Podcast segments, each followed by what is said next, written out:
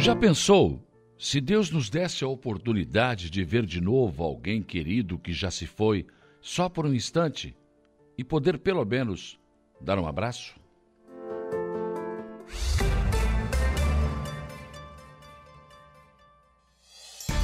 A informação, a opinião. Está no ar, dia a dia.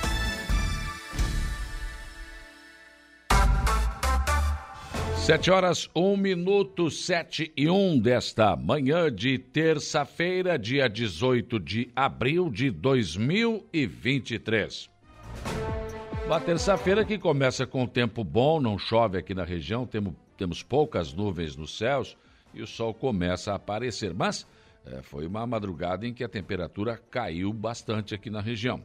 E nós começamos o dia com aquele friozinho básico, não é nada demais não, mas na, média, a temperatura não chega aos 20 graus aqui na região. Está de 17 a 19 graus na média aqui na região da Amesc.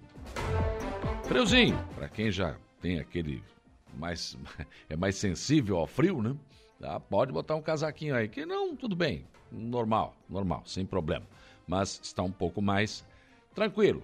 Acho que aqueles, aqueles dias de calorões, enfim, estão indo embora, né? Estamos aí é, numa, numa, nova, uma nova fase, né? Da nossa, do nosso ano. Bem, vamos aos destaques desta edição e vamos começando, como sempre, pelo setor da segurança pública, de que de principal foi notícia de ontem para hoje no setor policial. Jair Silva, bom dia. Bom dia, bom dia, Saulo. Olha, na nossa região, especialmente no, na MESC, aqui nos 15 municípios, a situação é bastante, bastante calma, situação tranquila. A gente contactou com vários órgãos de segurança, enfim, é, calmaria geral. É, até, de certa forma, até surpreende. É claro hum. que é meio de semana, enfim, início de semana. Isso ah, até faz segunda-feira, mas terça... A é, sabe como é que é, né? Não vão sair para roubar, né? É, exato. Mas a partir de sexta, sábado e domingo, fim de semana, é, claro. a gente sabe que realmente já muda a configuração da coisa, né, Saulo? Mas é, o que chama atenção e a principal notícia foi exatamente é, essa coletiva de imprensa realizada ontem, que apontou o responsável pelo aquele ataque né, cruel à creche que matou quatro crianças, é, e o responsável, o autor desse crime terrível, foi indiciado por quatro homicídios e mais cinco tentativas de homicídio. Enfim, detalhes foram contados né, a respeito de, desse fato que chocou a população catarinense do Brasil e até do mundo, né? E, Na quinta-feira. Essa, essa coletiva foi bastante interessante, Gélio, porque desde o, desde o princípio né, a polícia disse o seguinte: não tem nada a ver com jogos. Não. Mas no centro do país saiu que tinha a ver que com jogos. Tinha a ver com jogos. Não sei de onde tiraram isso. E voltou a reiterar várias vezes, inclusive. Não, não houve nada não disso. Houve nada... Ele não jogava, ele nem, nem tinha videogame. Não tinha, não tinha nada. Na verdade, o cara, ele era uma pessoa normal, tranquila, é. só que ele se encontrou com as drogas, né? É, e aí, a partir ele, desse momento, começou a mudar. Ele era um drogado, era um E a mãe dele disse em depoimento que em um determinado momento ele começou a vender para poder sustentar o vício. É. E é, daí foi. E muitos vão por esse caminho, né? Passou a ter alguns surtos. É. E num desses surtos. Que pode ter sido, digamos, acentuado pela droga. Pela droga. Acabou fazendo isso. Acabou fazendo. Ele saiu de casa, foi para academia, da academia, foi lá e é. pronto. Chegou a passar por outras escolas e tal, é. mas acabou entrando na Ali, encontrou mais facilidade é, pronto. E em 20 segundos ele matou quatro crianças. Uma coisa disse, e ele deixou, deixou claro que mataria mais. É um absurdo, uma coisa é. terrível, né? Lamentavelmente. Mas agora ele não é, não foi considerado maluco, não. Não, não tem isso. Tanto é que foi pro, pro quartel depois, pro Sim. batalhão se entregar, né? E agora esse inquérito policial vai para a justiça. Né? É, encaminhado à justiça, socialmente o inquérito concluído sobre essa tragédia terrível, né, Saulo?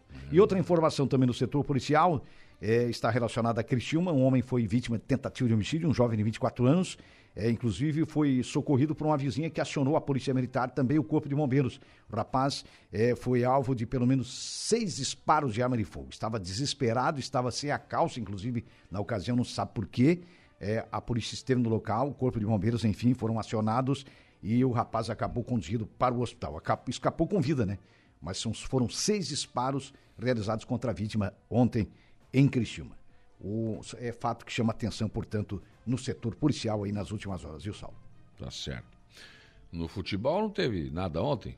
Não, ontem não. Mas hoje tem. Folga no plantel? Folga no, no quartel para né, os soldados aí. Mas hoje tem rodada já da Libertadores da América. Começam os jogos da Libertadores da América. O Fluminense pega o The Strongest. O, o meu time joga hoje. É, da Bolívia, 19 horas, 7 horas da noite. O Fluminense pega o The Strongest. O jogo será no Rio. O Internacional recebe o Metropolitanos de Metropolitano Caracas. sempre foi, desde o Metropolitano aqui de Criciúma. Esse é, dizer, só porque é de Caracas. Esse é o de Caracas. É o, É meu time, meu time. 19 Metropolitano. horas, É. 7 da noite. É o Metropolitano. Acho que vou tomar um sacode, mas tudo bem. Mas faz parte, né? Um time novo, né? Que foi fundado, se não me engano, em 2011, o- esse Metropolitano. Esses times novos ultimamente têm De, de certa causado forma. algumas surpresas, né? Pois então, rapaz. Cercador ligado. É, meu amigo. E o Atlético do Paraná pega o Atlético Mineiro. Então, os dois Atléticos se encontram hoje na Libertadores. O jogo será um pouquinho mais tarde, 21 horas, portanto, a partida está confirmada. É, tem outros jogos também da Libertadores, tem Olímpia e Patronato também hoje. O Boca Juniors pega o Deportivo Pereira, né? Também hoje o Independente Del Valle enfrenta o Liverpool. E amanhã tem Nacional Independente Medellín. O River Plate da Argentina pega o Sporting Cristal. O Flamengo recebe amanhã o Nublense na estreia é, do Sampaoli. É, e o Corinthians também joga amanhã contra o Argentino Júnior. Também amanhã tem Colo-Colo e Monagas, é, Monagas SC. Também amanhã jogam Barcelona e Bolívar. É, são jogos aí da Libertadores da América confirmados aí na, na rodada do, do meio de semana. Aliás, a Libertadores é sempre no meio de semana, né, Saulo? E agora vai, né? Libertadores, Copa do Brasil, Copa do Brasil, Brasileiro, é. Sul-Americana. É, É, são jogos aí que não acabam mais, né? Não sei como é que o jogador tem tanta perna para tudo isso e Pois o então. torcedor tem tanto dinheiro para assistir tanto jogo. Eu acho que é mais difícil o torcedor ter dinheiro do que o jogador acho. ter perna. Também acho. Capaz não, né? Tem muita gente não comprando leite em casa. Pra... É muito jogo. Tá louco. Minha Nossa Senhora. E pelo que os caras ganham, o preço do ingresso não pode ser muito barato. né? Pois Daí é. Os caras pagam fortunas aí. Fazer né? o quê, né? Tem joga- jogadorzinho aí. Tem gente que vende carro, vende casa para ir ver a final do campeonato. É. Agora? Tem maluco, tudo que é jeito, né? É, Eu não- jamais vou fazer uma coisa dessa. mas de jeito nenhum, né? Aí tem que predominar a razão. Eu sou né? gremista e é Flamengo, mas não Sim, tanto. mas né? não somos loucos, né? Não rasgamos nota de farinha cédula pouco, de 100. farinha pouco, meu pirão primeiro, né? É. Talvez de 200 o cara rasgue, né? Porque é feinha 200, hein? Não, Não, não rasgo dá pra rasgar, não. Rasgo não. É, não, Mas se o cara encontrar, Eu só vi uma vez. ela, Só eu, vi uma vez uma nota dessa, nunca mais vi. É, eu, te, eu vi um, Essa de 200, acho nunca que duas, mais. três vezes eu Não, vi. só vi uma vez. É, Tá melhor que eu, hein? é. Já Não, umas vi três umas duas, três vezes, mas só vi. só vi. Ela passou pela minha Ah, ela mão passa e foi. pela. É. Passa o pobre, ele, o dinheiro passa na mão. Passou na mão e já foi. Dinheiro pagar. na mão é vendaval. Pagamento dos compromissos. Passa. Dinheiro na mão. É, Vai vendaval. embora. Minha nossa. Não fica. É, O dinheiro, você já notou que o dinheiro do pobre é macho? É. Não dá cria? Não, agora. O dinheiro do rico, dá- é fêmea. É fêmea, né? É, é, vai dando cria. É, vai. dando cria. Eu, tu sabe como é que é? É outra coisa. Só- É outro dinheiro. Outro departamento. Tá pensando que.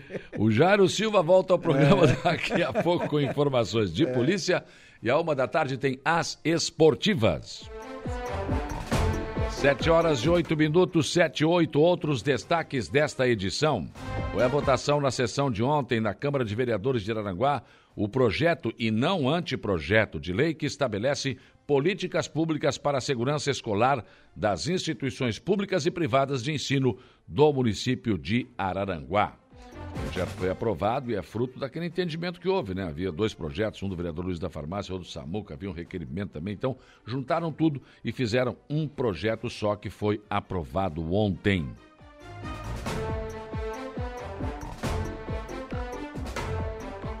Ainda sobre segurança, questão segurança nas escolas, a vereadora Helena Périco aprovou indicação onde sugere à administração municipal implementação imediata de prestação de serviço de psicologia nas redes, na rede municipal de ensino. Sindicato dos Servidores Públicos Municipais de Araranguá reuniu alguns filiados e foi à Câmara de Vereadores pedir apoio às negociações do acordo coletivo de trabalho. Uma comissão de vereadores deve acompanhar este processo.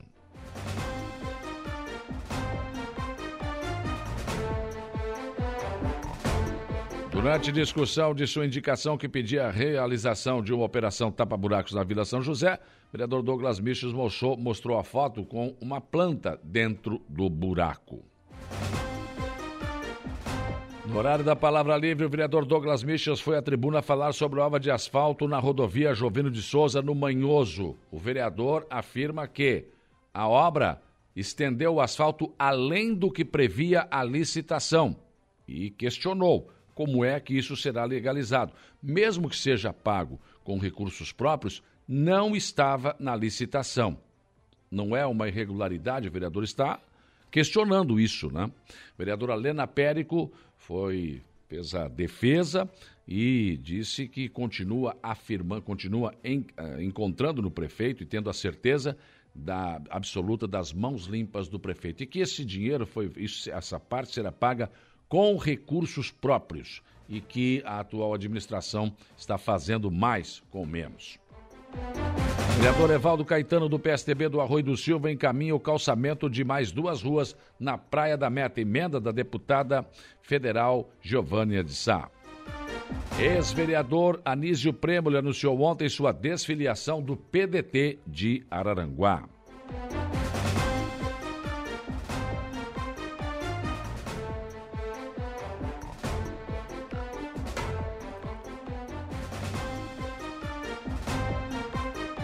PDT de Araranguá, que está passando numa situação de que receberia alguns vereadores e ficaria um partido maior para um partido que pode perder vereadores logo ali à frente quando abrir a janela para a transição partidária.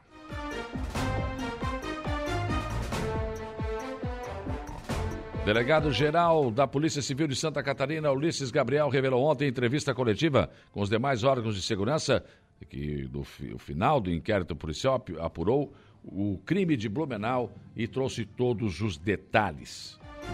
O cidadão não, não, não escondeu nada, ele simplesmente disse: eu ia matar mais crianças do que matei, se não fosse barrado, se não fosse parado. Enfim, uma situação realmente que acabou causando uma série de transtornos e pânico na população eh, de todo o estado de Santa Catarina e comoveu o Brasil todo, é claro. O portal da Rádio Araranguá traz na sua capa ataque à creche em Blumenau, abre aspas, ele será punido duramente, fecha aspas, afirma o delegado-geral sobre conclusão do inquérito. Gessé Lopes defende porte de armas para professores e diretores escolares. Mas que estupidez isso, me desculpa, deputado, isso é uma estupidez. Isso é uma estupidez. Professores com arma na escola? Meu Deus do céu. Que coisa descabida isso. Quem é que vai pagar o, o professor agora? Vai... vai ter que ter na sua formação um tiro também? Não, não. Por favor, diretor de escola com, com arma. Não, não, não, não, não. Não, não, por favor. Homem do sul do estado que foi trocado na maternidade há 40 anos receberá indenização. Portal NSC Total, assassino de crianças em Blumenau, queria atacar creches perto de casa, mas os muros eram altos, então tá aí. Muro tem que ser alto mesmo. Portal ND+, Santa Catarina bate recorde de feminicídios no primeiro trimestre de 2023. Uma liderança ridícula e preocupante.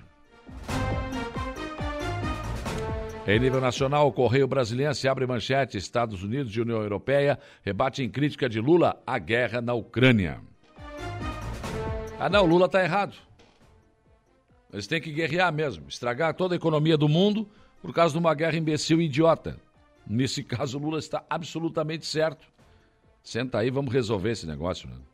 Folha de São Paulo, Brasil e Rússia têm visão similar, diz chanceler Putin, a chanceler de Putin. O jornal O Estado de São Paulo. Estados Unidos e União Europeia rebatem Lula. Casa Branca vê propaganda russa e chinesa. Reação ocorreu um dia em que o, no dia em que o presidente brasileiro recebeu o chanceler russo. O Globo Rio de Janeiro. Nem vou ler a mesma manchete, né? Mesma manchete. A redação acho que é a mesma, não pode ser, gente. Coisa combinada. Zero hora.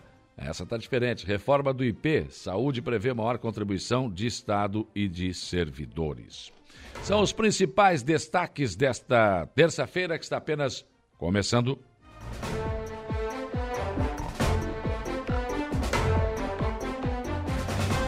Sete horas e quinze minutos, sete e quinze. Para interagir com a nossa programação nesta terça-feira, quando o sol começa a aparecer aqui, você tem várias opções. Uma delas é o facebook.com/barra Rádio é muito simples. Celular na mão, Vai lá no Facebook, coloca ali facebook.com.br Rádio Araranguá e você tem o nosso som e a nossa imagem na palma da sua mão. Aí você entra lá, dê o seu bom dia, né? Deixa o seu recado. Já está aqui a Júlia Terezinha Guise, bom dia. Sandra da Silva, Eduardo Souza, bom dia. Meu amigo Tucamaia, bom dia. Zé Pura, bom dia. Saulo. Uh, Terça-feira, uh, todos os jogos do Inter às 19 horas. Ah, então é bom, né? Eu vou secar sim. Júlia, também aqui. Uh, quem mais que está aqui? O Luciano Oliveira da Silva, o Adilson Elias. Assis João Maciel, bom dia para o Giraldo Cordeiro, Sandro Luiz. Frio está chegando. Chegando friozinho, mas o sol vai aquecer já em seguida, né? Terezinha Santana Maia, Mazinho Silva, Bento Bittencourt, Gorete Amaral, bom dia para o João Viana Mateus, Cida Alves, Maria Emília Silva Casteler, Zélia Crescente, bom dia para Céia Soares, Marcela e Rosana, muitas pessoas conosco aqui no facebook.com Aranguá, o Padre Hamilton também já entrou aqui né, e mandou aí o seu abraço. Outra opção é o nosso YouTube, né? Você vai lá no YouTube, Rádio Araranguá, né? clica ali em cima e se você tem a sua televisão ligada na, na internet, você vai nos assistir na sua televisão sem problema nenhum. E também o nosso WhatsApp, que é o 489-8808-4667. Tem vários bom dias aqui, a Sofia, Fabiano Belletini, o Johnny, enfim, a Rita de Cássia, o Dada, é, enfim, muitas pessoas conosco aqui também no nosso WhatsApp. 35240137 é o nosso velho e bom telefone que ainda toca, né? Renata Gonçalves atende você. Passa aí o recado aqui pro, pro, pro estúdio, a gente fala no ar aqui, né?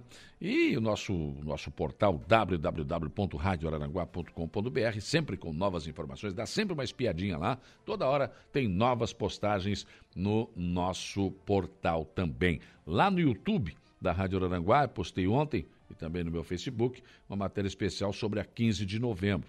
Parte da história dela, como é que ela foi, o asfalto foi chegando até onde chegou, e agora tem um pedaço de asfalto que a administração municipal, eh, o prefeito César e o Tano já disseram que vão fazer, e que vai ficar uma ligação daqui, né, do centro da cidade, até o bairro Polícia Rodoviária, que tem uma parte de asfalto lá que já foi feita pelo loteamento eh, da, da construtora Carlécia, ali onde fica o hospital da Unimed. Mas eu mostro em detalhes para você neste vídeo que está lá no YouTube da Rádio Araranguá.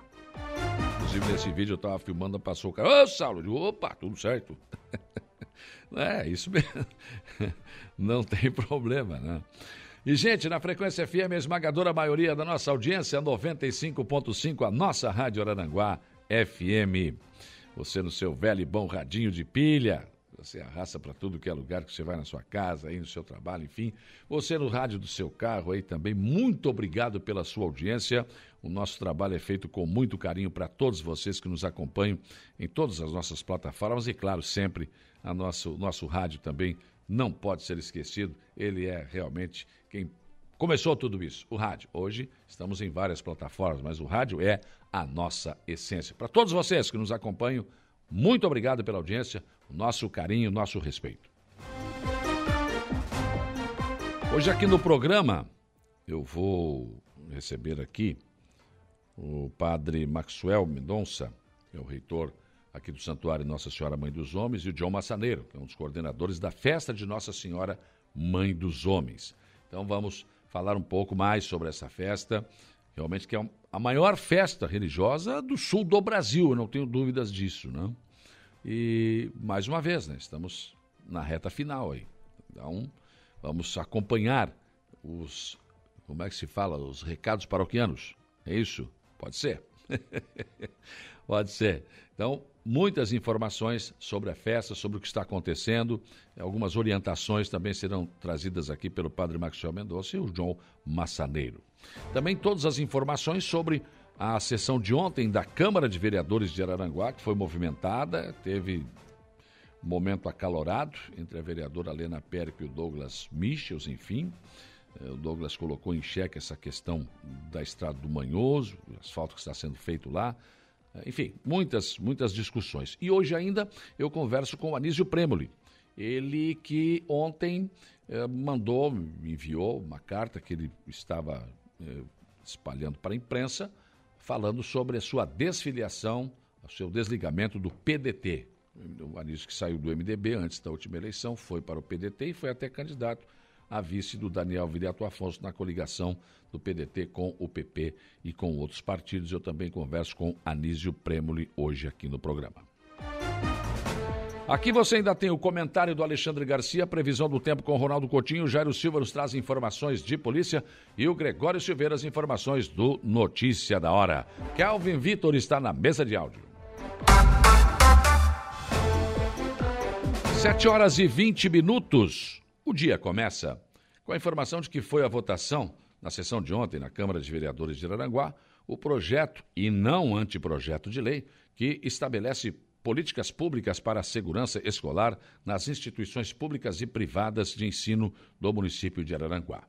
O projeto foi fruto de entendimento entre todos os vereadores, uma vez que os vereadores Samuca e Luiz da Farmácia tinham, tinham um projeto cada, mas que acabou sendo transformado num só e também referendado, assinado e aprovado por todos os vereadores.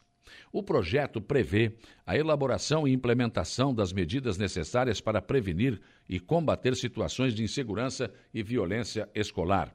Eva elevação dos muros que delimitam as unidades escolares com o intuito de inibir tentativas de invasão a esses ambientes.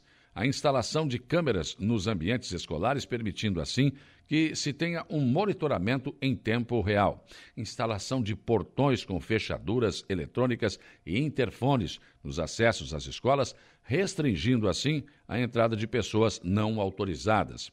O projeto também prevê a instalação de o botão do pânico em cada unidade escolar, permitindo assim que, em caso de emergência, a força policial possa ser contactada de forma imediata e, dessa forma, prestar um socorro mais rápido e eficiente.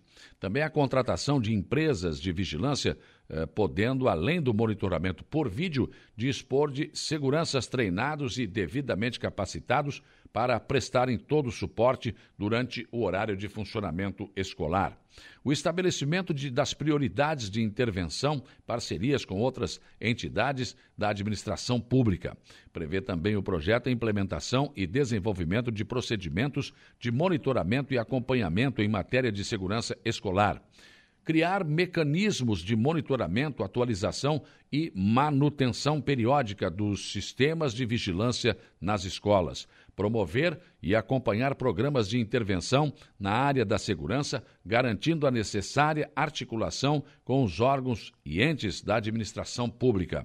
Conceber instrumentos, procedimentos e recursos que contribuam para a resolução de problemas identificados nas escolas pelo projeto, poderá o município, através da Secretaria Municipal de Educação e Secretaria Municipal de Trânsito, Transportes e Segurança Pública, realizar visitas anuais e reuniões de trabalho nas escolas, junto à Comissão de Educação da Câmara Municipal, ao Conselho Municipal de Educação, em parceria com o Corpo de Bombeiros e Polícia Militar, em articulação com a comunidade escolar. Também implementar ações de formação específica sobre segurança escolar dirigidas ao pessoal docente e não docente das escolas, em parceria com o Corpo de Bombeiros e a Polícia Militar e os demais órgãos de segurança. Planejamento e implementação de simulações de emergência, não só para testar os meios exteriores envolvidos, como para fomentar uma maior consciência da segurança escolar e uma habituação aos planos de segurança e acompanhar o cumprimento do plano de emergência das escolas em parceria com a Polícia Militar, Corpo de Bombeiros e órgãos de segurança. E ainda o projeto prevê a manutenção de uma permanente articulação e cooperação com as estruturas conexas em matéria de segurança escolar nas escolas e acompanhar experiências e modelos de intervenção em execução noutros entes da federação e até mesmo em outros países os vereadores decidiram não apresentar anteprojeto de lei e sim projeto de lei, devido ao argumento do vereador Luiz da Farmácia de que já existe decisão do STF no sentido de que não existe inconstitucionalidade em vereadores aprovarem projetos que incidam sobre gastos ao município. Ainda sobre a questão segurança nas escolas, a vereadora Lena Périco aprovou uma indicação onde sugere uh, que a administração municipal a implementação imediata de prestação de serviços de psicologia e de serviços sociais na rede pública municipal de educação. Sindicato dos Servidores Públicos Municipais de Araranguá reuniu alguns filiados e foi à Câmara de Vereadores pedir apoio nas negociações do acordo coletivo de trabalho. A presidente do sindicato, Simone Zilli, apresentou ao presidente Luciano Pires e aos demais vereadores a necessidade de uma proposta melhor do executivo. Enquanto os servidores querem aumento de 10% com reposição da inflação e aumento real, a administração oferece 4% de aumento e mais 400 reais de vale alimentação. Ficou definido nessa reunião que os vereadores vão aprovar um requerimento na sessão de amanhã, onde vão deixar clara a posição favorável aos servidores públicos. Também vão criar uma comissão para acompanhar as negociações. Vale lembrar que o acordo coletivo de trabalho passa sempre no final pela aprovação da Câmara de Vereadores. Durante a discussão de sua indicação que pedia a realização de uma operação tapa-buracos na Vila São José, o vereador Douglas Michels mostrou a foto de um deles. Chamou atenção para o tempo que o buraco está ali sem uma solução, porque no buraco em questão o vereador mostrou uma planta que teria nascido dentro do buraco e que estaria praticamente mais alto que ele, que, claro, também vamos combinar que não é tão alto assim, mas deu para ficar claro o tempo que esse buraco está ali sem uma solução. Já no horário da palavra livre, o vereador Douglas Michas foi à tribuna para falar sobre a obra de asfalto na rodovia Jovino de Souza, no Manhoso. Segundo o vereador, no final da administração anterior, foi deixada a obra licitada, só não foi empenhada, mas a atual administração cancelou a licitação e abriu uma outra licitação. Naquela licitação que foi cancelada, segundo o vereador, a obra estava prevista com o valor máximo de R$ 1.177.825,75, mas a empresa vencedora ficou com a obra com uma proposta de 1 milhão e 17 mil. Segundo o vereador, uma nova licitação aberta pela atual administração teve uma extensão de mil metros, portanto, 925 metros a menos do que a licitação anterior. Apenas uma empresa participou da licitação e ficou com a obra sem ter baixado um centavo do orçamento, R$ 1 milhão, dois mil reais com 48 centavos. Mesmo assim, claro, a obra acabou ficando 14 mil reais a menos do que a licitação feita pela administração anterior. O vereador afirmou ainda que a obra se estendeu além do que estava previsto na licitação e não sabe como a parte fora da licitação será paga ou regularizada, uma vez que não consta na licitação. E é preciso que constasse. Para que seja pago, tem que haver a legalidade. A vereadora Lena Périco a quem o vereador se referiu e apresentou os dados como resposta a questionamentos feitos na sessão anterior, disse que o contrato da licitação anterior foi assinado sem o empenho. Deixou claro que, quando o ex-prefeito licitou, era um quilômetro de asfalto, o outro 900 era só brita, só a base. Por fim, a vereadora afirmou que, abre aspas, continuo falando o que eu quero, já que muitas vezes eu escuto muitas ofensas aqui. Tem outro detalhe: são 2,60 km de asfalto, um milhão do plano mil e o restante será pago com o dinheiro próprio. Fecha aspas. A vereadora Lena finalizou afirmando que na sexta-feira a comunidade do Manhoso estará em festa com a entrega da obra. Diz que vai ter churrasco. Perguntou se o vereador Douglas Michos foi convidado ou não. A vereadora terminou sua fala afirmando que, abre aspas, continuo tendo certeza absoluta das mãos limpas do meu prefeito. Fecha aspas. No Arroio do Silva, o vereador Evaldo Caetano, do PSDB, encaminha o calçamento de mais duas ruas na Praia da Meta. O vereador salienta que a verba, que já está nos cofres da Prefeitura, veio de emenda parlamentar da deputada federal Giovânia de Sá. Abre aspas. A parceria com a deputada vem rendendo bons frutos para o Arroio do Silva e pode render ainda mais neste novo mandato. Fecha aspas, foi o que disse o vereador Evaldo Caetano. O ex-vereador Anísio Prêmolo anunciou ontem sua desfiliação do PDT de Araranguá. Anísio deixou o MDB antes da última eleição municipal e se filiou ao PDT, onde foi candidato a vice-prefeito de Daniel Viriato Afonso do PP. E, e agora acabou deixando também o PDT. Numa carta que enviou à imprensa, deixou claro que sua vida política não termina com a desfiliação, mas que ainda não definiu qual o caminho a seguir, apenas que continuará lutando, como sempre, pela cidade das avenidas. Na verdade, o PDT de Araranguá parece estar passando de um partido que receberia muitos filiados e mais dois ou três vereadores para um partido que pode ficar sem representante na Câmara, assim que a janela para trocar de partido for aberta. O projeto que previa que o vereador Diego Pires ficaria como presidente do PDT fez água e os vereadores interessados em ingressar no partido recuaram. Assim, o bloco pode seguir outro caminho, que pode ser o Partido União Brasil, mas se trata de uma negociação, não de uma confirmação. E após a convenção em que Emerson Almeida se elegeu presidente do MDB, o MDB de Araranguá começa a traçar metas para as próximas eleições municipais. Além de reeleger César e Tano, fazer a maior bancada de vereadores na história do partido é a missão já é dada como certa a vinda dos vereadores José Carlos da Rosa, Juliano Fontoura e Pedro Paulo de Souza, o Paulinho, ambos do PSD. Outros nomes são citados como possibilidade, como candidatos a vereador e vereadoras pelo MDB de Araranguá, que quer fazer uma lista de peso. Ouvi em entrevista ontem aqui no programa as alegações do secretário de Turismo de Praia Grande, Cauê Belletini, sobre o acidente com o balão no último final de semana afirmou que houve má informação ou informação equivocada sobre o acidente da imprensa regional, enfim. Argumentou que o balão não caiu, que fez um pouso forçado, que não foi em Praia Grande. Afirmou que os bombeiros do Saer Sarassul, os bombeiros e o Saer Sarassul distorceram a informação repassada à imprensa regional, que estampou as manchetes. O que se pode entender é que falta à Prefeitura de Praia Grande esclarecer ao Corpo de Bombeiros e ao Saer Sarassul a diferença entre fraturas múltiplas, que eu acho difícil o Corpo de Bombeiros não saber o que é, porque é o que estava no boletim do Corpo de Bombeiros, né? e queda de balão, ou pouso forçado, né? Falta também não tentar minimizar os acidentes que vêm ocorrendo, vêm ocorrendo, sob pena, porque se houver continuidade, pode acabar de prejudicar o projeto né, eh, de Praia Grande e da região, que está indo muito bem, obrigado. Não dá para minimizar, não dá para culpar a imprensa, não dá para ficar culpando Sérgio Sarassu e o Corpo de Bombeiros. Hã? É preciso esclarecer bem isso. A prefeitura não tem nada a ver com os voos de balão. Isso é da iniciativa privada. A prefeitura é um incentivador. Mas não pode ficar passando panos. É preciso ver o que está acontecendo, se essas, se essas correntes podem ser evitadas ou não.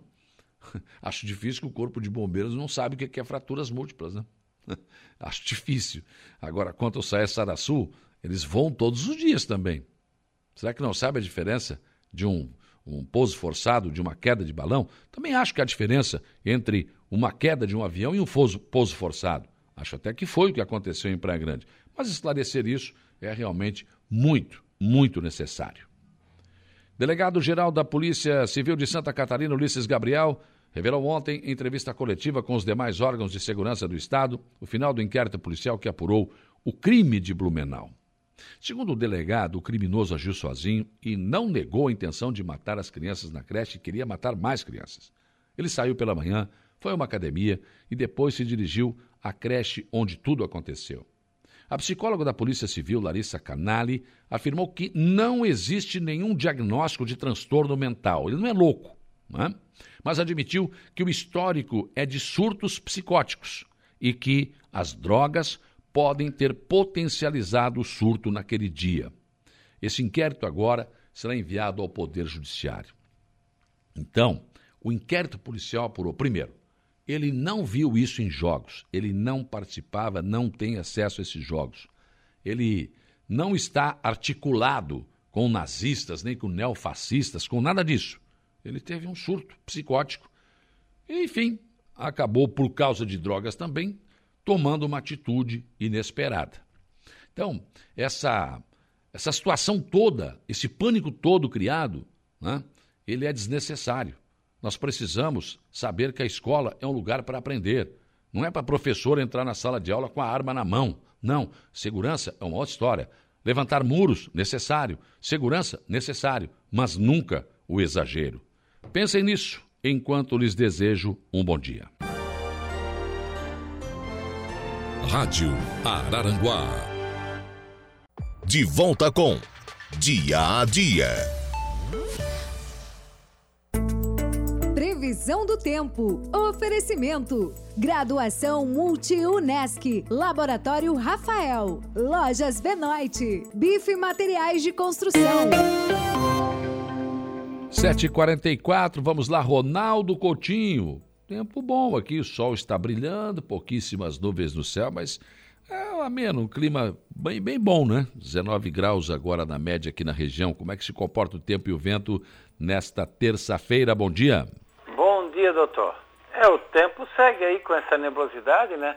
Tem, não dá para descartar completamente a ausência de alguma chuva, né? Alguma chuva ou garoa ainda pode ter no decorrer dessa terça, mas a tendência maior é uma terça-feira de tempo assim mais é, mais para variação entre sol, nuvens, períodos de nublado e a temperatura permanece amena. O mar ele vai ficar mais agitado. Ele está um pouquinho agitado agora em consequência de ontem, mas ainda está numa situação boa.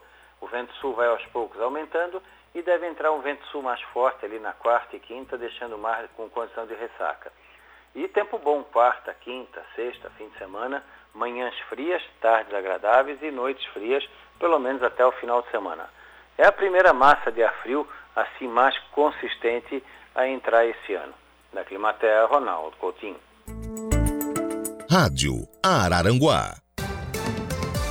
Comentário de Alexandre Garcia. Oferecimento: Cicobi Crediçuca, Hackley Limpeza Urbana, RF Sul, sua concessionária Volkswagen Caminhões e Ônibus, Alcidino Joalheria e Ótica e Gênios Veículos. 7h48, bom dia, Alexandre Garcia. Bom dia. Como se sabe, o MST não apenas invade propriedades rurais, né, propriedade alheia, pratica crime contra o direito de propriedade, que está previsto na Constituição como cláusula pétrea, no mesmo nível do direito à vida, mas também invade prédios públicos. Volta e meia está invadindo prédios públicos. Agora eu pergunto o seguinte: tem tratamento diferente entre MST e, e os manifestantes lá da frente do QG, porque eles invadiram a sede dos três poderes e foram todos presos. O MST só é enxotado quando chega a polícia. E ninguém está pagando pelo crime de invasão de propriedade alheia, de destruição do patrimônio público, como está acontecendo com 1.400 pessoas, talvez mais, enquadrados no crime de incitação ao crime é o artigo 286 do Código Penal. Mas aí eu pergunto de novo: e o líder do MST, que faz isso, faz incitação ao crime, diz vamos invadir agora em abril para forçar a reforma agrária. Aí integra uma comitiva presidencial e lá na China repete a ameaça e não acontece nada. Então são dois pesos e duas medidas. Ah, é o crime político, que não existe na Constituição, crime de opinião, e o crime de invasão de terra, incitação à violência, não acontece nada. O tal de André do RAP recebe tudo de volta. Né? Helicóptero, lancha, tranca o, todas as provas que pegaram dele, porque não tinha autorização para pegar a prova do bandido. É incrível. Ou seja, aqui no Brasil, nesse momento, o crime de opinião que não existe, o crime político que não existe, não está nos códigos legais, é mais grave, considerado pelo judiciário, que o narcotráfico, por exemplo, é complicado a gente acreditar numa coisa dessas. Bom, queria falar para vocês, eu li, eu li na Organização Mundial de Saúde o alerta, mas o alerta é de tempos atrás, é lá de março de 21, um alerta sobre a, a vacina AstraZeneca e o risco de trombose, e não apenas de trombose, como a síndrome de Guillain-Barré. Em ambos, o caso é raro, ou seja, pode acontecer um em mil até um em um milhão é a faixa de caso raro. A saúde britânica fez recomendações em maio do mesmo ano, de 2021. E só agora, no fim do ano passado, é que o Ministério da Saúde se manifestou fazendo recomendações. Que estranho isso. Será que não se importa com a saúde das pessoas? Tem uma recomendação aqui que, para abaixo de 40 anos, só em casos extremos usar essa vacina. Eu estou lembrando disso porque a Cecília Moraes, que é uma também conhecida como Clarity. Ela é narradora de jogos eletrônicos, tem 24 anos e morreu em Balneário Camboriú. E a gente vê a imagem dela tomando vacina e depois morrendo com miocardite ou é, pericardite. Né? Porque está lá, a notícia diz infecção no coração, inflamação no coração. Eu não sei que vacina ela tomou, mas a miocardite não está na AstraZeneca. Em muitos países da Europa, e, e em Israel, os documentos da Pfizer sumiram? Os contratos, e agora a Fiocruz está impondo sigilo de 15 anos para o contrato com a AstraZeneca. Vai ficar guardadinho lá, não pode, não pode mostrar. O que está acontecendo? O, na, na, pergunta, lá na, no site da Organização Mundial de Saúde, se previne infecção ou transmissão do vírus, AstraZeneca, a Organização Mundial de Saúde diz, aspas, não há dados substantivos para avaliar. Aqui em Portugal, a Direção Geral de Saúde recomenda aos profissionais de saúde muito atenção para os sinais de miocardite e pericardite após a vacina Pfizer em crianças. Meu Deus, saúde pública, ética, moralidade, misturados com política e ideologia. Qual é o resultado? De Lisboa, Alexandre Garcia. Rádio Araranguá.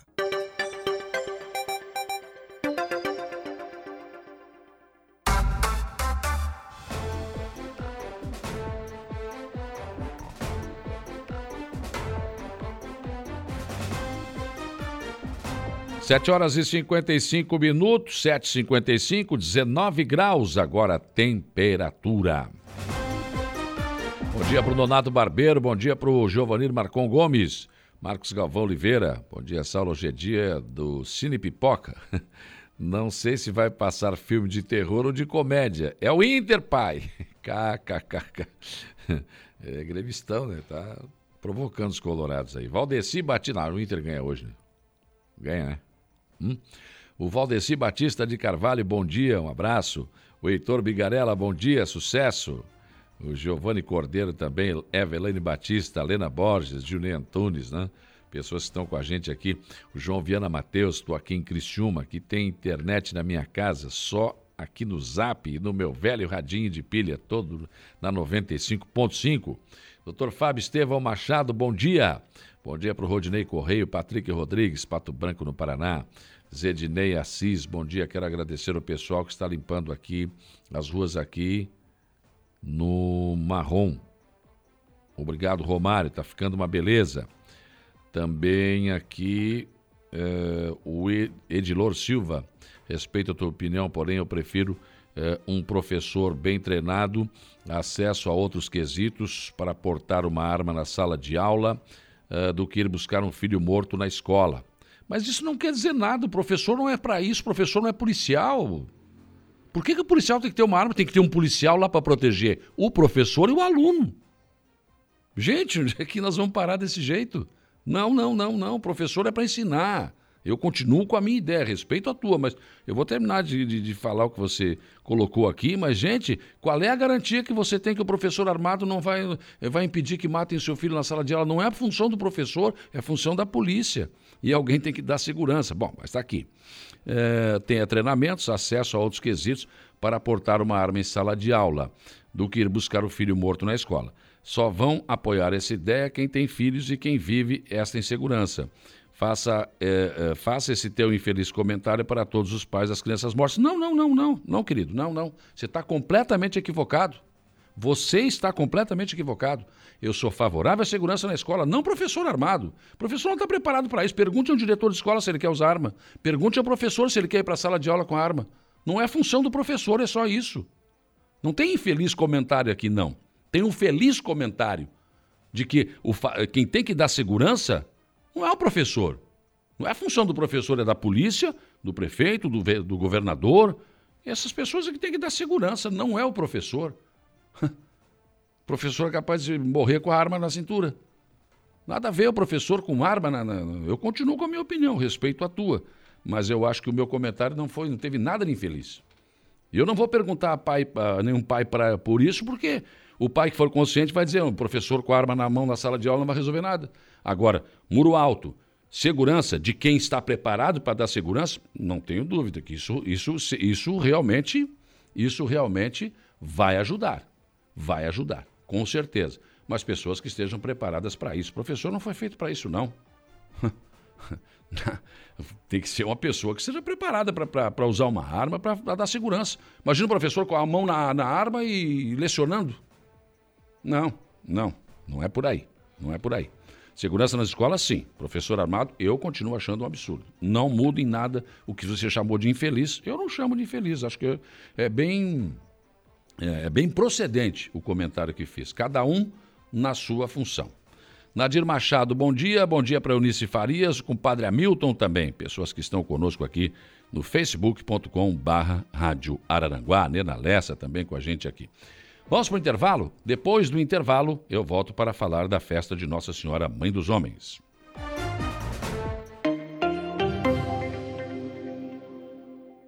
Voltamos a apresentar Dia a Dia.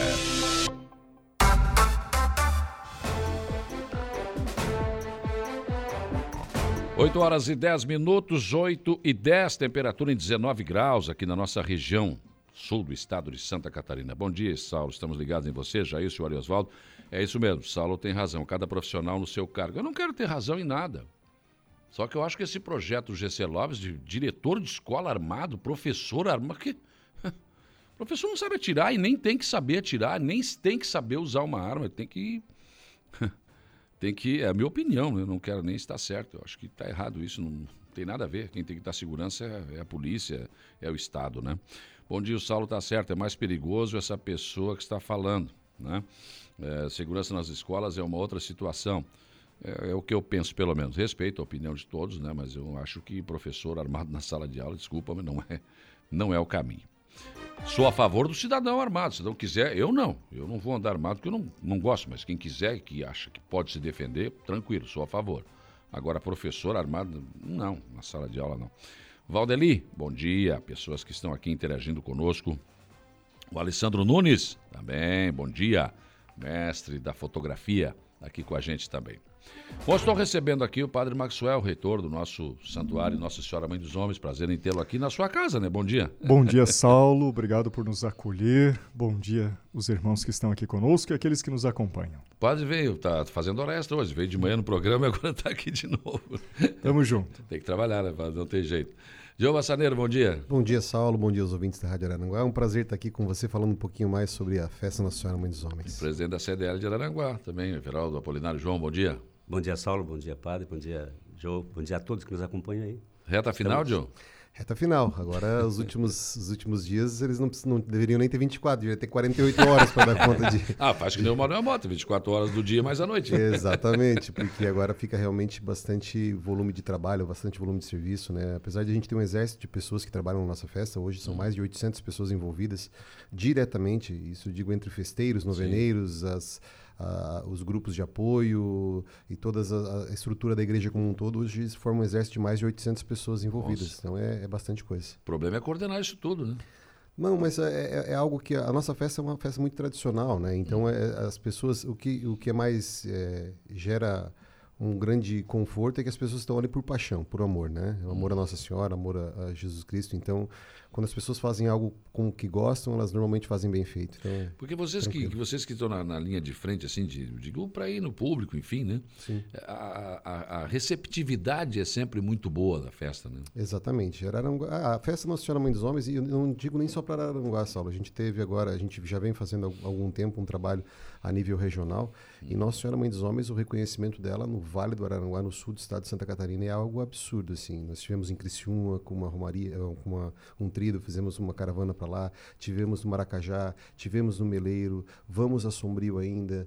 Uh, então, as cidades do entorno aqui, todos do sul, em Criciúma também tivemos, todas as cidades, elas nos acolhem de uma forma, assim, absurda. É incrível, e é uma época se imaginava que era só de Araranguá, né? Nossa Senhora é. Mãe dos Homens Araranguá, mas não, a gente está falando de algo realmente que representa o sul do estado como um todo. Não, acho que é mais, né? Porque para cá vem pessoas de todo o Brasil, na verdade é essa.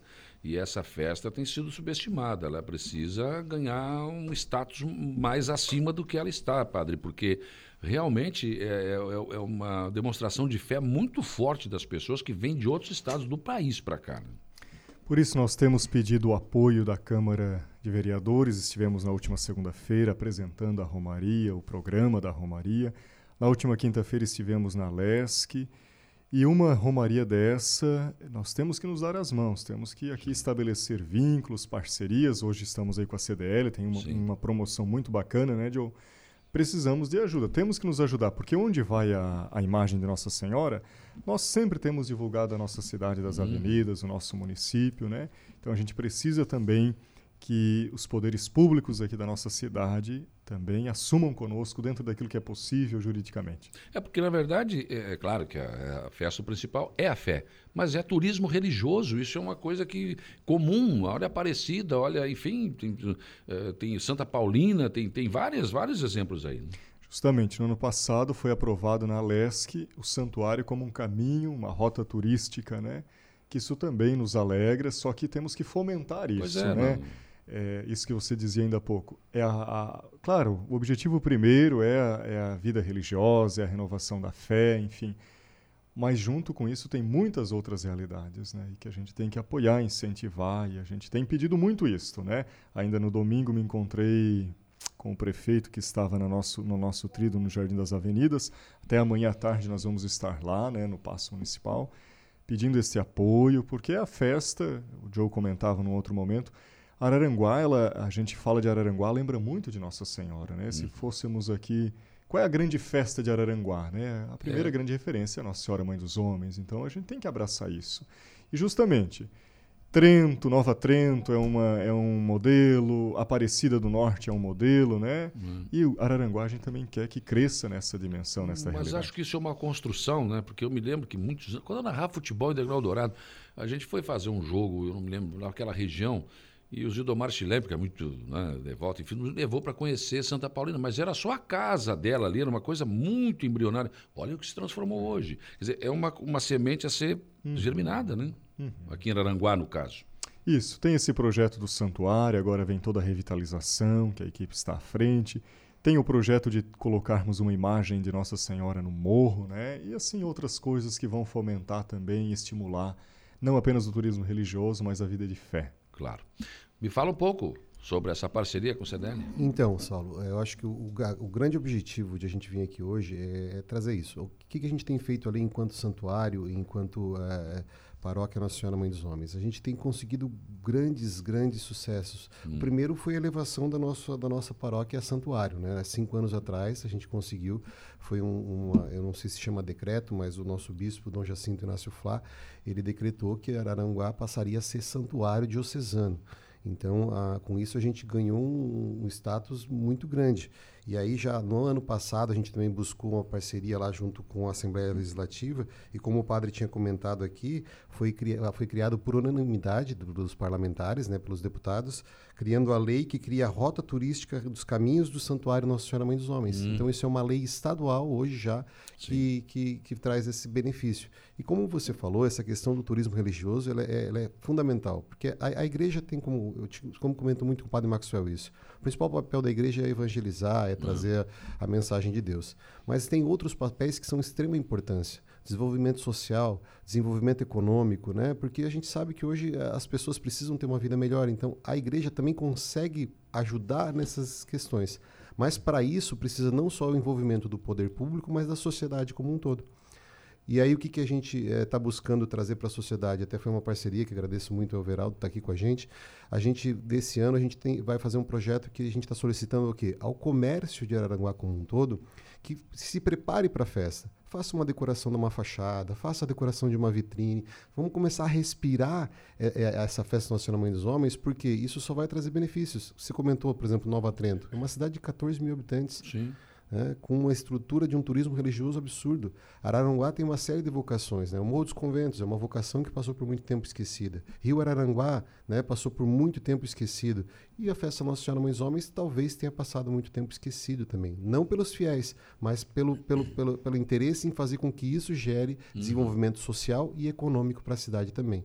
Então, com essa campanha de pedir que as lojas, que o comércio faça aí a, a divulgação e faça toda a parte aí de, de, de de embelezar a cidade para uhum. as festividades, a gente vai fazer um, um, um, um concurso onde as cinco lojas, os cinco comércios que tiverem a melhor decoração, a melhor fachada feita uhum. para receber Nossa Senhora agora, vai ter aí, uh, vai receber uma homenagem no dia 4 de maio, no palco central ali, que a gente sabe, a gente está falando aí numa festa que engloba entre os dias, entre das talhas de Canaã até o final da festa, de 30 a 40 mil pessoas circulam na festa. Sim.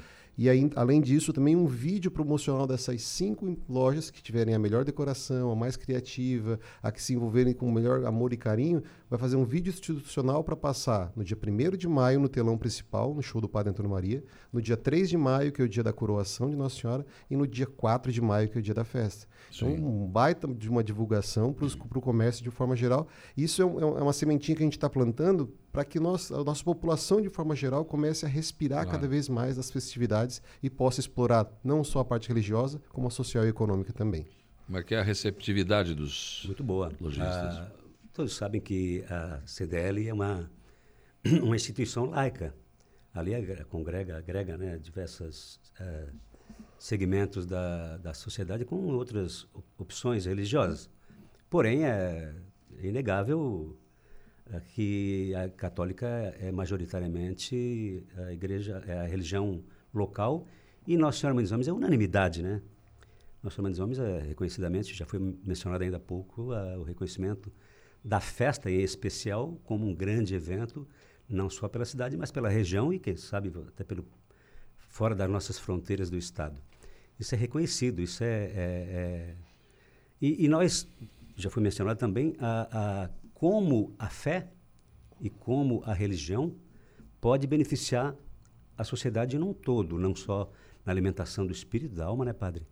Mas também economicamente. Nós temos exemplos pelo mundo, né? Eu que conheço, uh, eu que conheço a Fátima, né, em Portugal, que conheço uh, Santiago de Compostela, próprio Vaticano, mas não precisa ir muito longe, né? Já falávamos ainda há pouco aqui de Santa Catarina, a, a Madre Paulina, lá em Nova Trento, eu sentei há um mês numa assembleia da, da, CDL em Florianópolis, sentei com, com o presidente da CDL de Nova Trento, e uma cidade que não tem 15 mil habitantes. A cidade é vive em torno disso. É impressionante o resultado econômico que a fé, que a religiosidade eh, está levando não só para Nova Trento, mas para o entorno. Aparecida, Aparecida respira. Aparecida do Norte. Se fechar... É um modelo Nossa, mundial. Olha, acaba a cidade. Então, ah, é realmente é concordo com a sua colocação que subestimaram ah, o evento, né? Nossa Senhora Mãe dos Homens, é, que é o é. principal evento da cidade. E, e, e falando desse, dessa, dessa proposta, dessa, dessa iniciativa de fazer com que a cidade entre no clima, é dar o primeiro passo para que a cidade também se acorde, né? Para, é claro que aqui sabemos, né, que as iniciativas devem ser sempre públicas, né? Apesar também de, de, de, público de privado, poder público né? não poder ser efetivamente uh, o, o, vamos dizer assim, o, o, canal, porque também é laico, mas pode ter iniciativas que envolvam toda a sociedade, né? Uh, e através da CDL está, estaremos sempre à disposição, porque isso tra trará benefício social e econômico, daí alimentando o corpo, né, padre? É. Porque se a igreja pode alimentar a alma com, com a fé, com a religiosidade, com as romarias, hum. com todos os eventos que acontecem, e daí pode, inclusive, né, isso se estender por outras datas, e pode, inclusive, no meu entendimento, ao invés ou no lugar de uma, um dia, se estender por três, quatro dias. Uhum. E daí sim o comércio ser beneficiado com a visita de, de, de, de muitos fiéis, de muitos religiosos, de muitas uh, peregrinos, até que terão, que vai acontecer uhum. uh, inevitavelmente. Acho, inclusive, que o santuário deverá, num futuro próximo, mudar de lugar, porque vai ficar impraticável uhum. aquele local. Assim como já também eh, já pensamos inúmeras vezes, eu próprio, lá em 1989, tive a primeira iniciativa para levar uma imagem da Santa para o morro, uhum. quando na época fui secretário de turismo da cidade. Certa vez aqui na Câmara, acho que foi o vereador Cláudio Roberto Espaço, queria colocar uma imagem aqui no Morro da Cruz, se não me engano. Uhum. Né, Agora já existe uma outra ideia, né? Sim. É, isso deve ter evoluído, né? Sim, e, mas evoluído a, a, passos de tartaruga. Pois é, evoluído na ideia, mas no eu estou prático falando não, aí de né? 35 anos que eu fui secretário de turismo. Sim, sim. Vejam só, então, uh, acho que a fé, acho que a religiosidade, sem nenhum apelo, e sim pelo volume, pode beneficiar substancialmente a economia e, por consequência, uh, trazer benefícios, uh, muitos benefícios, inúmeros benefícios para a sociedade. Então, essa iniciativa vem de, de, de, de, acordo com aquilo que a gente pensa, de acordo com aquilo que a gente tem preconizado a vida inteira, que é fazer com que desenvolva a cidade num todo, sendo o, o comércio o principal empregador, né? É, acho que esse é o início de uma, uma grande parceria né? e alargar as, as estacas da festa, né? Justamente, abrir as tendas, né, abrir as portas. Eu não posso deixar de registrar aqui, Saulo, que nós temos, nós temos uma equipe agora à frente também, que o Joe está junto com outros empresários, sobre a revitalização, sobre, sobre esse aprimoramento do santuário, que nós estamos na fase, o santuário vai completar cinco anos, é a fase da identidade de construção da identidade do santuário. Né? Todo santuário tem consigo loja para levar uma lembrança, um restaurante, uma cafeteria. Então, o senhor falava ainda há pouco, né? É, não é só a vida de fé, é a gastronomia, é a hotelaria, é esses espaços todos que Araranguá tem para oferecer a quem vem visitar o santuário. Mas nós temos buscado algumas parcerias, temos conversado diretamente com alguns vereadores, com a própria prefeitura, né? Tem novidades por aí, mas de fato é, não pode ser a, passo, a, a passos tão pois é. lentos, é. né? Mas tem, tem coisas bonitas pela frente aí, que a gente está rezando tudo isso, refletindo tudo isso, porque a gente tem que ter também uma boa interpretação da lei, porque a grande justa, justificativa é sempre esta, né? A lei nos impede de, de, de fazermos um desti uma destinação de alguma verba para isso. E claro, corretamente. Mas precisamos interpretar bem, né? Porque eu sempre costumo brincar. Às vezes você para um grupo, uma pista de skate, um grupo de reggae, você consegue destinar 30, 40, Sim. 50 mil. Para uma marcha para Jesus, para um evento religioso, nós, nós, nós não conseguimos. Né? Então, até onde vai? E aí eu sempre tenho pedido, né? Os assessores, aí tem os advogados, tem os assessores jurídicos, ajudar a prefeitura, ajudar os vereadores a interpretarem bem a lei, porque tem maneiras de a gente ajudar, tem maneiras de fazermos isto, né? Mas só queria não, não queria que passasse isso em branco. Eu né, acho que, que um fundo municipal poderia. Por exemplo, ano passado a festa foi, foi também aprovada na Câmara de Vereadores, patrimônio imaterial do município. Né? Então temos aí já um bom argumento, uma boa fundamentação. Né? Como viabilizar então? É um patrimônio, mas como viabilizar isso para que se torne cada vez mais conhecida, divulgada? Né? Uhum. Mas a, o, a contribuição do município não passa necessariamente por verbas ou por recursos, né? Ela pode ser Sim. de diversas formas. Essa parceria tem existido, é, não existe, na forma conheço, como... Nós conhecemos o, o, prefeito, sabemos da, da, sua vontade em desenvolver o município em todos os setores, em todos os aspectos. Hum. A iniciativa do, do, prefeito, com certeza, não, não deve estar faltando e não faltará. O, porque, como falou o Saulo, a questão é achar o mecanismo. Hum. É.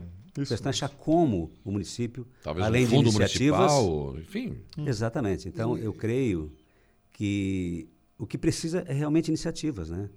Eu, eu vou acho. até um pouco mais além. A, a, iniciativa pública ela é importante, mas se a gente não tiver iniciativa privada, e quando eu falo privada, eu estou falando da população de forma geral. Sim. Né? É uma situação como essa, a, a, o comércio se preparar, o comércio fazer uma decoração, a cidade respirar de forma geral isso.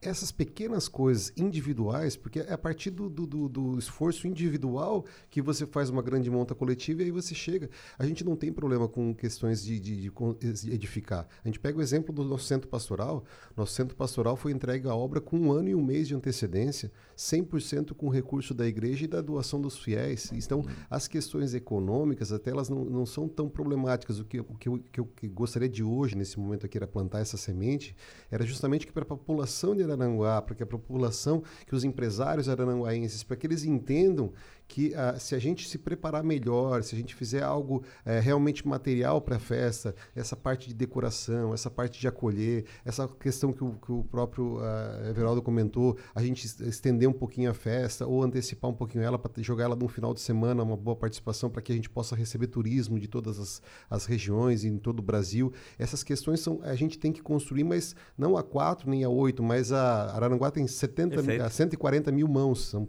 a população e de forma geral. dessas iniciativas iniciativas que eu me referia.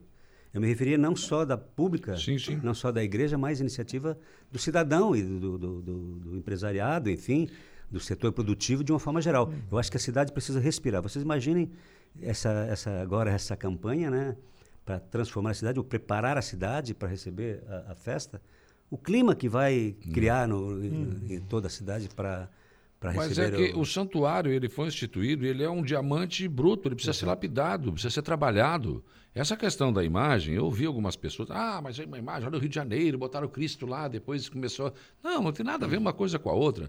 Eu, eu tenho que respeitar a fé das pessoas que, enfim, eu acho que isso é uma convivência pacífica que deve existir. E isso é o turismo religioso, como disse o Everaldo, vai trazer divisas, vai trazer. Cara, você vai lá eh, né, em São Paulo, você vê. Saulo, os depoimentos As cidades pessoal vivem de Nova daquilo Trento, ali. é, Uhum. pessoal de Nova Trento, os depoimentos foram Sim. assim inacreditáveis. Uhum. É, foi assim, cidade da- dos vive da- benefícios que traz para a fé, Sim. que traz para o ser humano, para a autoestima da população de uma forma geral, Empregos. para todos que lá eh, chegam e para aqueles que já estão por lá, inclusive em todo o entorno. É, é, os benefícios econômicos e, e da- e da própria fé, né? da alma, como a gente falava. O padre está aqui falando do- do- do- da espiritualidade, mas nós pode caminhar juntos Sim, outros sim. benefícios. Caminha junto, que é uma necessidade. Outros, é, né? deve, né? Acaba sendo, mas é, vai lá em Aparecida e ó, vamos fechar aqui agora. Nossa, não, ninguém vai. O que o Saulo comentou está perfeito. É, A festa ela é um diamante bruto que precisa ser lapidado. E a gente está falando de algo que, que, que, que surgiu e aconteceu naturalmente. São 175 anos de Imagina, festa não é uma coisa que nasceu ontem, gente. Ela é 32 anos mais velha do que o próprio município de Araranguá. Então. Então, ela foi construída, foi, foi essa, essa devoção do povo, essa, essa energia, esse carinho, esse amor, ele já existe. O que, o que acontece, Saulo, até inclusive ao contrário em outros, outros, outros santuários, aonde vai lá e se constrói um- uma grande obra, se constrói, e depois você vai construir a fé. É verdade. A gente tem o que é mais difícil. A fé já está aí. Então é Sim. só uma questão de organizar e a gente vai ter um, um diferencial e, uma, e um, uma grande benefício para Araranguá e para a cidade como Com um todo. certeza. Um abraço, Padre Ma- Maxwell, e a todos. Que Nossa Senhora, Mãe dos Anjos, nos abençoe. A Terezinha Santana Maia, Carmen Dondossa, mandando um abraço a todos. Evelane Batista, também aqui. Bom dia a todos, especial Padre eh, Maxwell. Obrigado por transmitir mensagens de paz e amor. Amo suas celebrações. Obrigado. Zedinei Assis, Padre Maxwell, será uma bênção eh, ter Nossa Senhora, Mãe dos Homens, aqui no Morro dos Conventos. Que Deus abençoe. Amém. né?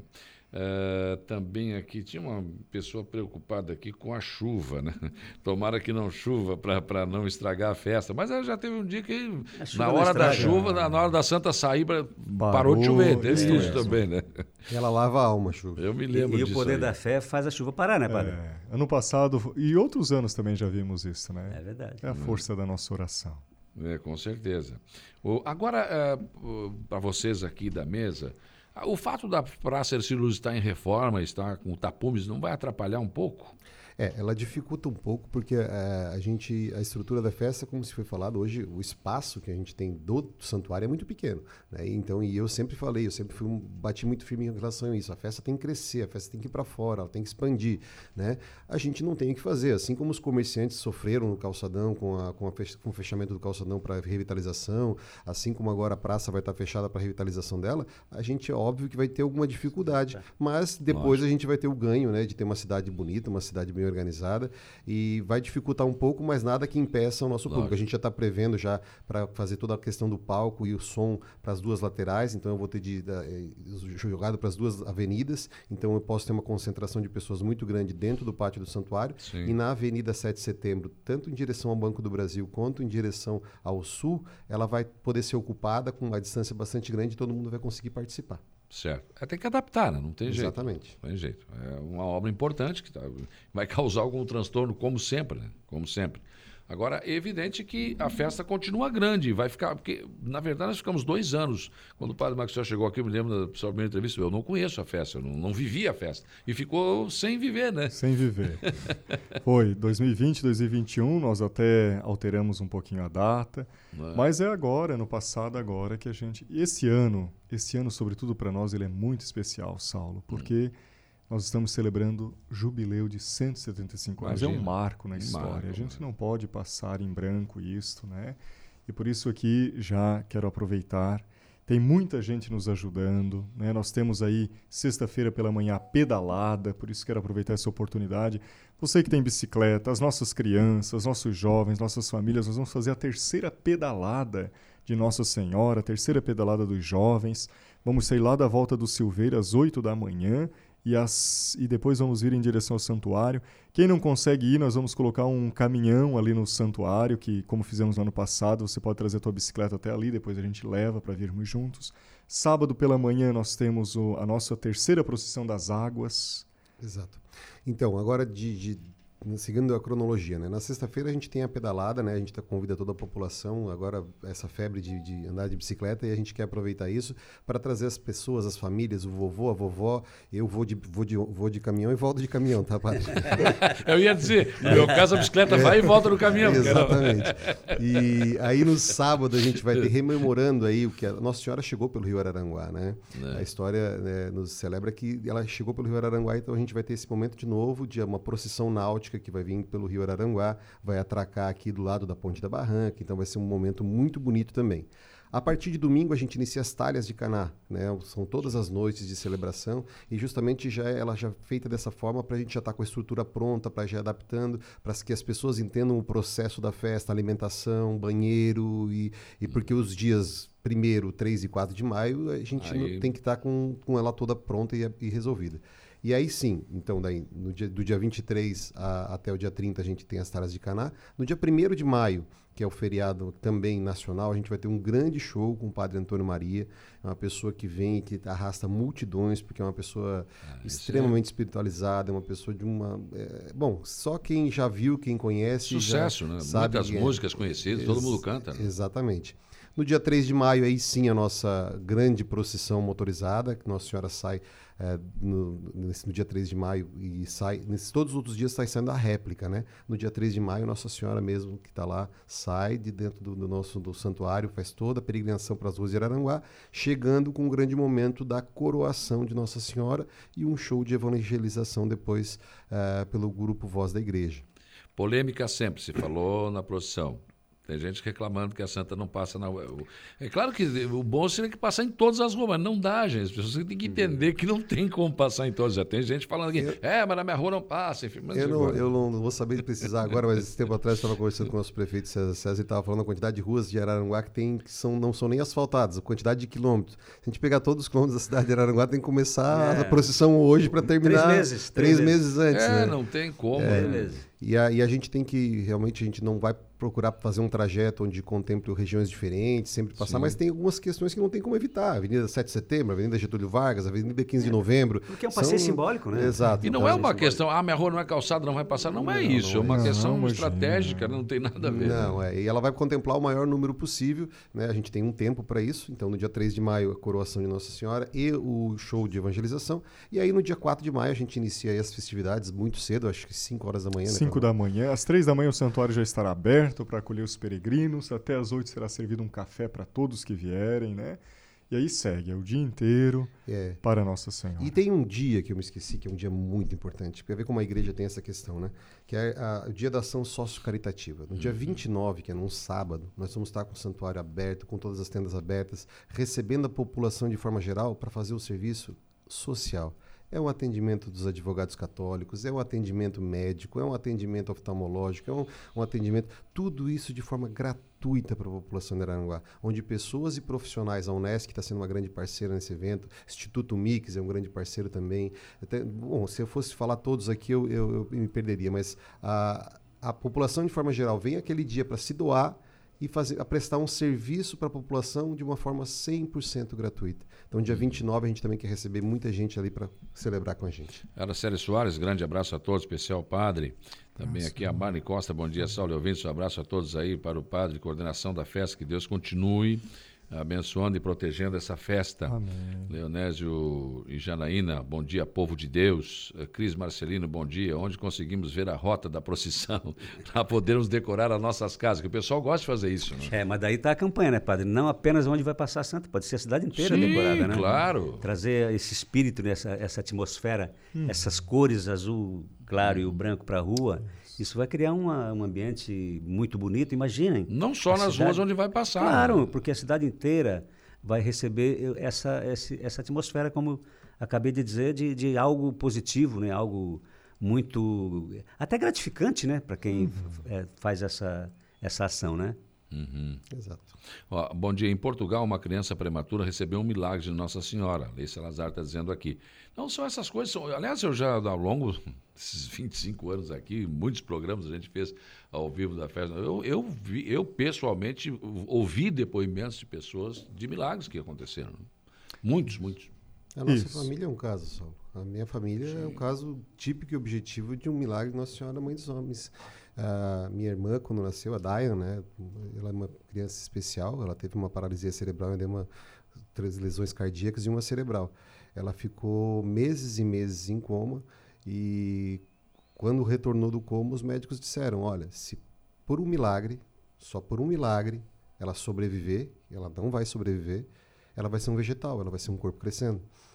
Então, uh, nesse momento, o médico disse: oh, o senhor pode ir na funerária para o meu pai, nossa. Você pode ir na funerária, você pode encomendar as coisas, porque uh, não tem como, não tem volta. E o meu pai fez uma promessa. Foi nas pés de Nossa Senhora e fez uma promessa e disse que se a Daia é, completasse, sobrevivesse, aos 15 anos dela, ele ia fazer, levar flores para Nossa Senhora. A minha mãe, também sabendo, o pai contou para ela das questões do médico, mas não contou da promessa. A minha mãe fez a mesma coisa. Ela foi aos pés de Nossa Senhora, sem meu pai saber, e fez exatamente a mesma promessa. A minha irmã, com 15 anos, quando, os médicos, quando o pai disse para a mãe: Eu preciso cumprir uma promessa hoje. Aí a minha mãe disse: Eu também. Qual é a tua? A minha é levar flores para Nossa Senhora. E ela também, a minha também. Olha só. E outra coisa também, isso, então, a, e a Dayan hoje é um, né, o amor da família, o que a gente tem de mais amado, né? Porque pessoas com essas é, especiais de verdade, né? Uhum. Elas só trazem amor e carinho. E também aconteceu quando levaram essas flores para Nossa Senhora, a Dayan ainda não andava. Hum. Ah, e era até o padre Valdemar que estava na época. Eu não contei isso para o padre Maxwell ainda até. E a, e a mãe estava lá com a Silvia. Silvia Flores estava decorando a Nossa Senhora. E a Daia não andava, estava sentadinha num banco. E na época não era a festa não era tão grande, né? E o padre tirou o manto de Nossa Senhora, botou nas perninhas a Daia e disse assim: ela vai fazer uma cirurgia, ela vai andar. Hoje a Dayan está aí andando. Olha só. Coisas de Deus, né? são, são coisas que a gente Eu só vi, é grato por. Vi muitos depoimentos nesse sentido, viu? É uma coisa assim, emocionante, na verdade, né? É. emocionante. Ah, mas eu não acredito. Bom, isso é um problema seu. A fé é, é uma coisa que você tem ou não tem, é uma opção é. sua, né? É. Enfim, mas é, eu ouvi vários depoimentos, sim. Presidente, para, parabéns pela atitude da CDL em acolher a festa e ajudar imagina, nessa decoração. Imagina, nós, é importante. Aliás, o calçadão vai ser aberto ao trânsito de veículos amanhã. Menos caminhão. Seria hoje, né? Amanhã. Mas passou para amanhã. Já recebi a informação aqui.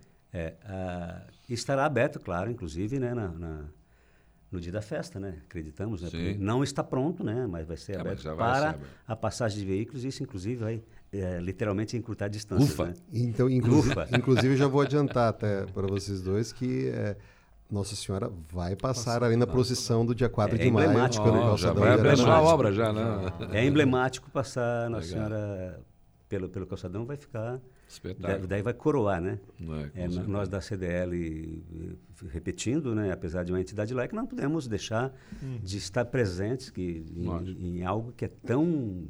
que faz tanto benefício, uhum. tanto benefício, tanta benfeitoria para a sociedade de uma forma geral, né? É, e, e, em especial ao comércio que, que é, pode receber, inclusive, como a gente falou ainda há pouco, benefícios múltiplos, né?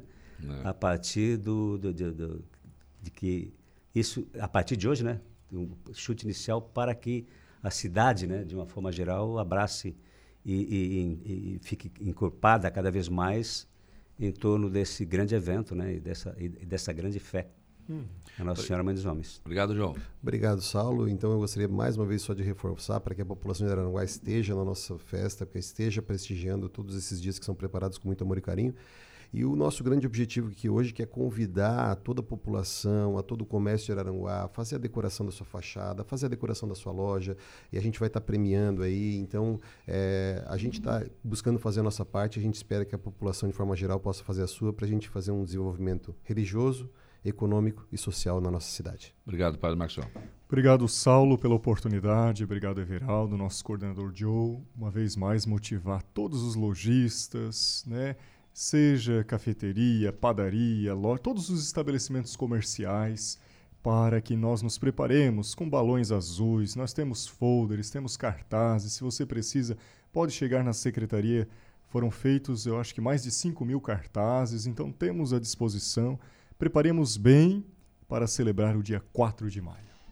Muito bem. 8h43, eu vou para o intervalo. Depois do intervalo tem informação de polícia com o Jairo Silva e também ah, o Notícia da Hora com o Gregório Silveira. E no último bloco eu volto para conversar com o Anísio Prêmio, sua desfiliação do PDT, e também tem as informações da sessão de ontem da Câmara de Vereadores de Aranaguá. A gente já volta. Polícia. Oferecimento. Unifique. A tecnologia nos conecta. Estruturaço. Loja de gesso acartonado. E Eco Entulhos. Limpeza já. Fone 99 608 mil. 8h55, informação de polícia, Jairo Silva. Olha, pois São Saulo, homem é alvejado com seis tiros em Criciúma durante tentativa de homicídio. Um jovem, um homem de 24 anos, foi alvo de uma tentativa de homicídio na manhã de ontem, segunda-feira, no bairro Cidade Mineira Velha, em Criciúma. A polícia militar foi chamada e encontrou a vítima coberta de sangue e sem calças. As duas guarnições militares observaram é, que haviam marcas de sangue é, com um homem que foi encontrado na rua por volta de 6 horas da manhã. Uma mulher de 29 anos informou que seu vizinho havia chegado em casa há algum tempo e estava gritando. E quando ela viu, ele estava com muito sangue, sendo necessário o acionamento então da Polícia Militar. Na chegada dos policiais, foi localizado o homem que foi atingido em sua residência, sem roupas e aparentemente calmo. Foi solicitado então para que se ele colocasse sua calça que estava em mãos. Segundo a vítima, seis tiros foram desferidos em sua direção. O Serviço de Atendimento Móvel de Urgência, o SAMU, prestou também os primeiros socorros para a vítima. Conforme os profissionais, as perfurações em seu corpo confirmaram os disparos de arma de, de fogo. De acordo com a Polícia Militar, o atingido não soube dizer quem seria o autor do crime. A informação de credibilidade. Dia a dia.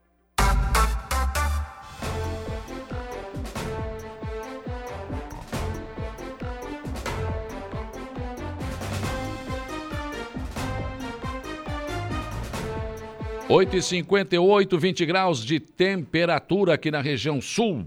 O governo de Santa Catarina divulga oportunidades de emprego em todo o território, nas, uh, território estadual, inclusive em Aranaguá, Gregório é Silveira. É verdade, oportunidade é que não falta, né, Saulo? Falta gente para é, trabalhar, né? Só não está querendo, porque olha, já, há um bom tempo a gente já vem divulgando, aqui já são mais de 7 mil vagas abertas é. pelo Cine, aí o pessoal é só procurar uma das unidades e e conseguir se recolocar no mercado de trabalho. Agora o governo vem oferecendo oportunidade de emprego aí. É verdade, em todo o estado mesmo. Ainda tem o município. Os municípios também oferecem as suas né, Sim, né, particularidades. Claro. E também no estado. Tem muita empresa pedindo empregado é, aí. Isso não mesmo, consegue, está aumentando né? bastante. Depois que saiu daquela questão da pandemia, as empresas estão começando a recontratar, né? Então Sim. tem que ficar atento e e colocar o currículo no mercado e ir atrás mesmo. Buscar. Mas não dá para chegar lá querer vaga de gerente, né? Não, Ou assim, de dono, né? E o, que, o que chama a atenção é que as empresas dão transporte para outra cidade, Sim. dão alimentação, dão tudo que tem. Vale farmácia, tem é um monte de, coisas. É verdade aí, mesmo, salários bons, salários bons ainda. Com certeza.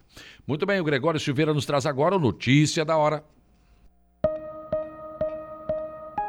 Notícia da hora. Oferecimento: Giasse Supermercados, Laboratório Bioanálises. Civelto Centro de Inspeções Veicular, Clínica de Olhos São José, Lojas Colombo, Rodrigues Ótica e Joalheria e Mercosul Toyota. Santa Catarina tem 7.074 vagas de emprego disponíveis pelo Sistema Nacional de Emprego, o Cine. As ofertas estão disponíveis em várias cidades e englobam como pré-requisitos desde nível fundamental a superior. Dessas vagas, 287 são para pessoas com deficiência. Para concorrer, os candidatos devem procurar uma das mais de 140 unidades do Cine. Para realizar o cadastro pessoalmente, é necessário apresentar documento pessoal como RG, CPF e carteira de trabalho. Outra possibilidade é o acompanhamento das vagas via aplicativo do governo federal Cine Fácil, que pode ser baixado em smartphone ou tablet. Na região do extremo sul do estado, a cidade de Araranguá está com 41 oportunidades em aberto. Em Praia Grande são 4 e em Turvo 20 vagas. Eu sou Gregório Silveira e esse foi o Notícia da Hora.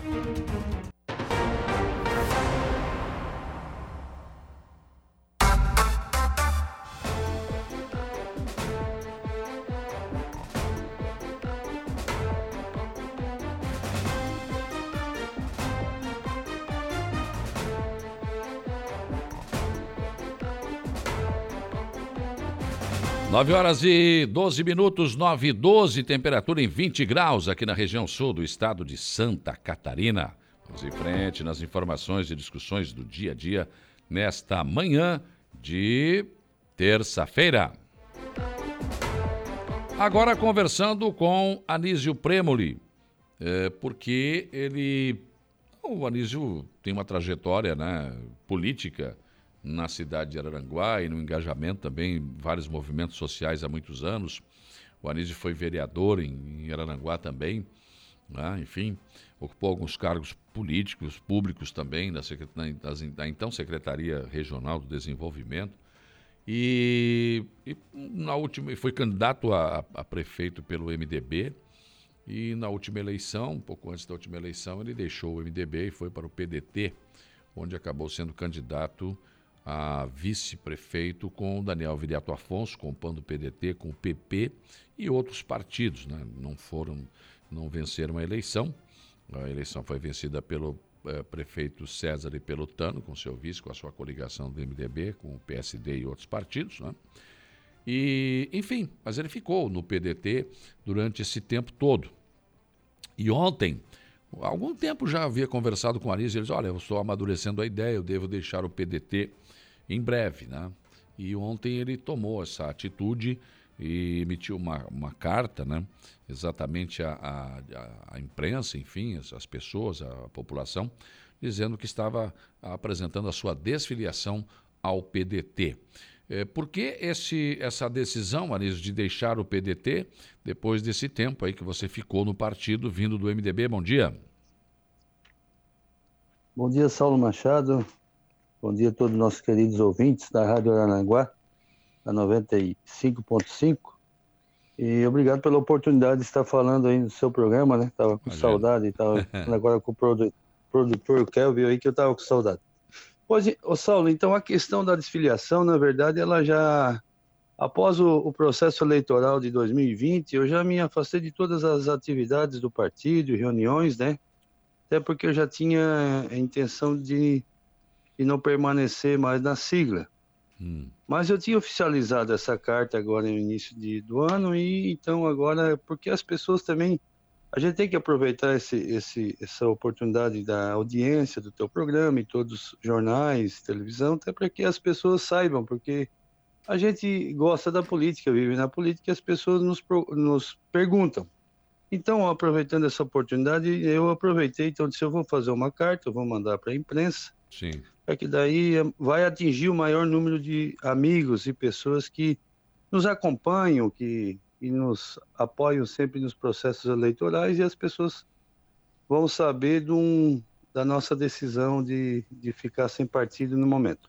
Certo, mas na sua carta, Nísio, você deixa claro que o fato de sair do, do PDT não quer dizer que a sua vida política acabou, não é isso, não? Não, não, não. A vida da gente, ela sempre tem fases, né? E essas fases a gente tem que se preparar para cada fase da vida, é um momento diferente. Eu, eu tenho a gratidão pelo partido PDT, conheço demais o seu Arte de Oliveira, né? O Barão foi um, um ex-vereador, um, um cidadão empresário da nossa cidade, uma família querida. Respeito ele e todos os filiados. Uma oportunidade, uma oportunidade que tive no PDT e, e aí fui um cara fiel ao partido fui para uma eleição da majoritária com uma dificuldade imensa. Meus familiares e amigos próximos sabem disso. Eu passei por momentos de 2020, o ano de pandemia, pela uma cirurgia da coluna lombar na L4, L5, em junho de 2020. Depois, na minha reabilitação, várias sessões, me reabilitando, comecei a travar de novo, no, bem pertinho do processo das convenções partidárias eu tive que me passar por outro processo cirúrgico. Eu fui para a eleição com pontos na minha cirurgia. Faltava alguns dias para a eleição, ainda comecei a sair de casa, já estava melhor. Então, tudo isso é fase que a gente só aprende na vida da gente. Tudo, eu só tenho gratidão pelo povo de Aranaguá. Então, jamais eu vou deixar de exercer a minha cidadania, a minha como cidadão no processo eleitoral. Eu gosto ah. da política, faço a política pelo lado bom, eu só aprendo, tenho humildade de reconhecer que a gente precisa um do outro. eu aprendo com as pessoas, eu não sei tudo, e a política faz parte. A gente tem que ser esse, esse agente político na hora que a gente tem mandato, né? Porque a gente pode ajudar a cidade, Saulo, sabe disso, claro. sempre acompanhou, fosse um cara que eu tenho gratidão por ti, meu, meu mandato de vereador, as pessoas até hoje lembram porque a gente trabalhou junto, a gente fez grandes discussões na área da saúde, na segurança pública, foi um, a gente teve um resultado positivo, muitos recursos, equipamentos, viaturas, efetivos, a gente aproveitou aquele mandato que o secretário atual era nosso amigo pessoal, o doutor Ronaldo Benedetti, e a gente tem que fazer isso, aproveitar claro. as estruturas partidárias, as estruturas de de órgãos para que, para quê? Para trazer recursos para a tua cidade, uhum. trazer benefícios para as pessoas. Certo. Anísio, eh, tem alguma possibilidade, você já pensou, ou não, você vai agora dar um tempo, enfim, mas você já pensou em se filiar a um outro partido político, ou voltar ao MDB, ou enfim, a outro partido, e ser candidato a vereador nas próximas eleições, ou a prefeito, não? Saulo, eu estou escutando as pessoas agora que sempre nos acompanham, e, e quero também ouvi-lo, né, ouvir todas as pessoas, porque a gente só pode tomar uma decisão, no mínimo com a maioria das pessoas que te acompanham, né, tomar essa decisão junto. Por quê? É. Porque tu não vai conseguir ouvir todos. Mas eu tenho ideia de ficar um tempo agora sem filiações partidárias, né? Não vou, não vou, como é que se diz, fechar a porta para nenhuma conversa, porque a rivalidade, isso é no período eleitoral. Eu não tenho adversários políticos, até pelo contrário, nessa última eleição eu somei mais ainda, até porque, vou até falar isso, eu... Ah, o PP era rival do MDB, porque o Anísio agora saiu do PMDB e foi para o PDT e se, e se uniu com o PP. Para mim, foi uma oportunidade que Deus botou na minha vida muito boa. Por quê? Porque tirou aquele vínculo pedir perdão para algumas pessoas que ali estavam no partido PP, que eu errei, que talvez eu tinha ofendido. E aquilo ali para mim limpou as mágoas todas do meu coração, como eu gosto do MDB, tenho grandes amigos dentro do partido. Nunca posso dizer que não vou voltar, mas eu tenho gratidão por tudo. O PMDB foi um partido que eu iniciei a minha história política. Eu tive um mandato de vereador ali. Então eu tenho gratidão, eu fui reconhecido muito no estado com lideranças nível federais, estaduais, deputados, senadores, até o próprio governador, que era o Eduardo, tive a oportunidade de estar com ele, então eu só tenho que ter gratidão, né? Não posso dizer é. que não gosto do MDB. É uma claro. sigla que tem história. Com certeza. Aí a questão de voltar não, não tem nada de conversa, não tem nenhum convite, não tem nenhuma tratativa nesse sentido, é porque é, não tenho procurado nenhum partido, tenho é, focado mais no meu lado de vendas, né, tanto é. imóveis como carro, para a gente trazer o alimento para dentro de casa. E política claro. faz parte da nossa vida, sim, mas no momento não tenho ainda ideia para onde é, vou migrar com a, com a minha filiação. O João Polícia está te mandando um abraço. Ele mandou uma foto aqui que eu não posso te mostrar, tu não está no estúdio, entrevista por telefone, né? Faz uns 30 anos mais ou menos. Uma foto tu e do Rony é, número 15 do lado, a renovação. Olha só, o pessoal lembra de coisas antigas, né, Anísio? Sim, o seu João Polícia, eu tenho um carinho por ele, pela família. Já no tempo do Rodrigo Turati, quando a gente ajudou o Rodrigo, o seu João foi um dos coordenadores, ele, o Gica, né, o Guga, todos é uma família querida que a gente tem um carinho grande. E o Anísio e o Rony fizeram parte da eleição também, né, em 2016. É, isso. O Almir Macan também, o que falar do Anísio, excelente pessoa, um amigo, um irmão. E essa é a tua característica, o Elcio Scaini também, mandando um abraço ao grande amigo Anísio. Porque o Anísio é a pessoa que mesmo, eu conheço o Anísio na intimidade, né? mesmo sem mandato, ele sempre é uma pessoa que está atento, sempre tentando ajudar as pessoas, mesmo né, não estando num cargo político. E ele é essa pessoa aí, né, que, que todo mundo conhece, né? E que agora eu acho interessante você dar um tempo né, pensar no que vai fazer, mas eu acho que é aquela história, né? Você sai da favela, mas a favela não sai de você. Você sai da política, se afasta um pouco, mas a política não vai sair do Anísio, né? É, realmente, na verdade, a gente é que não se afasta da política, né? Às é. vezes as políticas, os, os, amigos políticos, algum partido se afastam da gente, mas a gente não, não, se, não se afasta e é bom a gente acompanhar porque é o processo todo do país, do estado, do município, é através de uma pessoa. Eu digo a pessoa, ele ganha um mandato, ele vai lá e talvez às vezes numa votação, num projeto, isso ele acha que talvez vai beneficiar o povo, talvez ele ele prejudica um povo, então a gente tem que acompanhar o político, a gente tem que acompanhar as ações políticas. O Almir é um amigão também, um irmão que sempre nos acompanha. O seu Elcio Scaini, eu tenho ele como um grande pai, amigo, um conselheiro da gente. Então, eu sou, eu sou, eu sou uma pessoa, talvez, eu, que eu tenho uma humildade que sei que as minhas dificuldades são grandes. E eu só chego a algum lugar com sucesso dependendo um do outro. Então, eu, eu tenho ah. essa acho que é do meu falecido pai, eu honro muito isso. E é, é a humildade, a simplicidade, né? a amizade é bom demais. Sim. E se eu faço mal para alguém, eu tenho reconhecimento, eu fico com aquilo ali.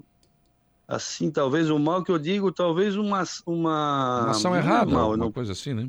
É, daí eu vou lá e eu procuro perdoar, pedir perdão para a pessoa e, e aí a, a vida segue. Então, é bom isso, a política faz parte, até antes de a gente entrar no ar, eu estava falando com, com o Dionísio, ele é um dos coordenadores, agora que ele cuida do, do, do SAMU de Santa Catarina, até eu estava visitando o Hospital Regional, só sabe hum. que a gente, eu e tu, era os voluntários, né? Sim. E estamos ainda até hoje, até né? Até hoje, até hoje. E, e, nós temos uma ambulância ali que faz o serviço né, de UTI móvel, intermunicipais, que nós temos cinco em Santa Catarina.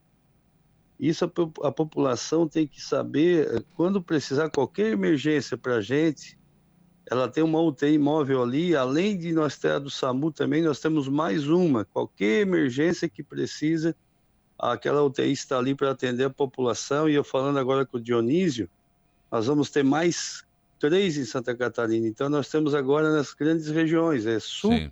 Florianópolis e Joinville, Chapecó e Joinville, Chapecó, Florianópolis, aqui na região de Araranguá e tem mais uma que acho que é Blumenau. Então agora Sim. nós vamos ganhar mais três. E ainda falando com ele que Araranguá vai ter mais uma nova viatura para o SAMU e mais uma base que, que tem uma conversação com a prefeitura. Aí depende de uma, uma conversa entre eles. Então essas ações é importante a gente Olha só, o Anísio mesmo sem mandato, o fulano, ciclano, todo mundo tem que buscar um recurso para a cidade. Então, bah, eu gosto demais disso. Claro. Neise, muito obrigado pela tua deferência especial e conversar com a gente. Sucesso aí nessa tua caminhada. Vamos aguardar o teu retorno à política. Sucesso aí na tua vida profissional. Um abraço. Obrigado, Saulo. Deus abençoe você, toda a sua família e todos aqueles que nos ouvem nesse momento. Dizer que a gente está aí para servir, jamais atrapalhar e a política faz parte disso. Vamos ajudar a nossa cidade, vamos ajudar nosso estado, é, ajudar nosso país, é isso aí. Vamos para frente. Obrigado, Saulo. Um abraço. Oportunidade excelente aí, gratidão. Imagina. 9h25, ontem foi noite de sessão na Câmara de Vereadores de Araranguá. Ontem deu entrada esse projeto de lei ordinária 034-2023 de autoria dos vereadores Luiz da Farmácia e do vereador Samuca. Não? É aquele projeto, porque haviam dois projetos, um do vereador Samuca e outro do Luiz da Farmácia sobre segurança nas escolas. E um era anteprojeto, o outro era projeto. Resolveram parar tudo e fizeram um projeto só, que acabou, então, a pedido do vereador Luiz da Farmácia, sendo adicionado ontem, inserido na ordem do dia. Ele deu entrada ontem, acabou sendo uh, discutido e votado já e aprovado na noite de ontem. Já falei na abertura do programa tudo que ele, tudo que ele prevê né, que o município uh, tenha que fazer, né, possa fazer em relação à questão segurança nas escolas. Esse projeto, então, uh, ele não entrou como anteprojeto, e sim como projeto, né? E é, é, isso porque o vereador Luiz da Farmácia argumenta que uma decisão do, do, STF diz que não é inconstitucional um vereador fazer projeto que incida sobre gastos ao município. Ainda sobre esse assunto, né, então ontem esse projeto foi aprovado sem qualquer discussão, aprovado pela unanimidade dos senhores vereadores presentes. Também ontem, na ordem do dia, o projeto do vereador Jair Anastácio, que denomina Wanda Pereira Reus, Antônio Manuel Reus e Claudionor de Freitas Arsênego, as atuais ruas 1, 2 e 4, situadas no loteamento residencial Alto Vale, no bairro Caveirazinho. Projeto de lei ordinária do vereador Samuca, então, e do vereador Luiz da Farmácia, que estabelece as políticas públicas para a segurança escolar nas instituições públicas e privadas de ensino no âmbito do município de Arananguá e da outras providências um pedido de informações do vereador Luciano Pires, eh, perguntando aí em relação às modalidades esportivas que representam nossa cidade em competições como Gerva, Jesc, Joguinhos Abertos e Olesc. Quando serão contratados os técnicos e quando começarão os treinamentos? Um requerimento do vereador Samuca pediu espaço em uma das sessões para uh, o representante dos pescadores de caniço do Rio Aranaguá explanar suas ações. Um requerimento do vereador Diego Pires pediu envio de expediente ao gerente regional da Celesc de Criciúma, ou a gerente Bárbara Kelly Citadin Seron, para que seja realizada a colocação de dois postes na rua Joaquim Cristiano Medeiros, no trecho entre a rua Genor Ercílio de Freitas e a rua Valmir José Mota, no bairro Jardim Cibele um requerimento ao vereador Douglas Michels, pedindo espaço em uma das sessões para o pároco da paróquia Sagrada Família, padre Daniel Zilli Darout, eh, explanar sobre a 44ª festa em honra a São Cristóvão, que será realizada no bairro Cidade Alta. Depois, várias indicações foram aprovadas pelos vereadores. O vereador Zico pediu estudo técnico para a solução dos constantes alagamentos da rua Timbé do Sul, bem como recuperação da pavimentação no bairro Alto Feliz.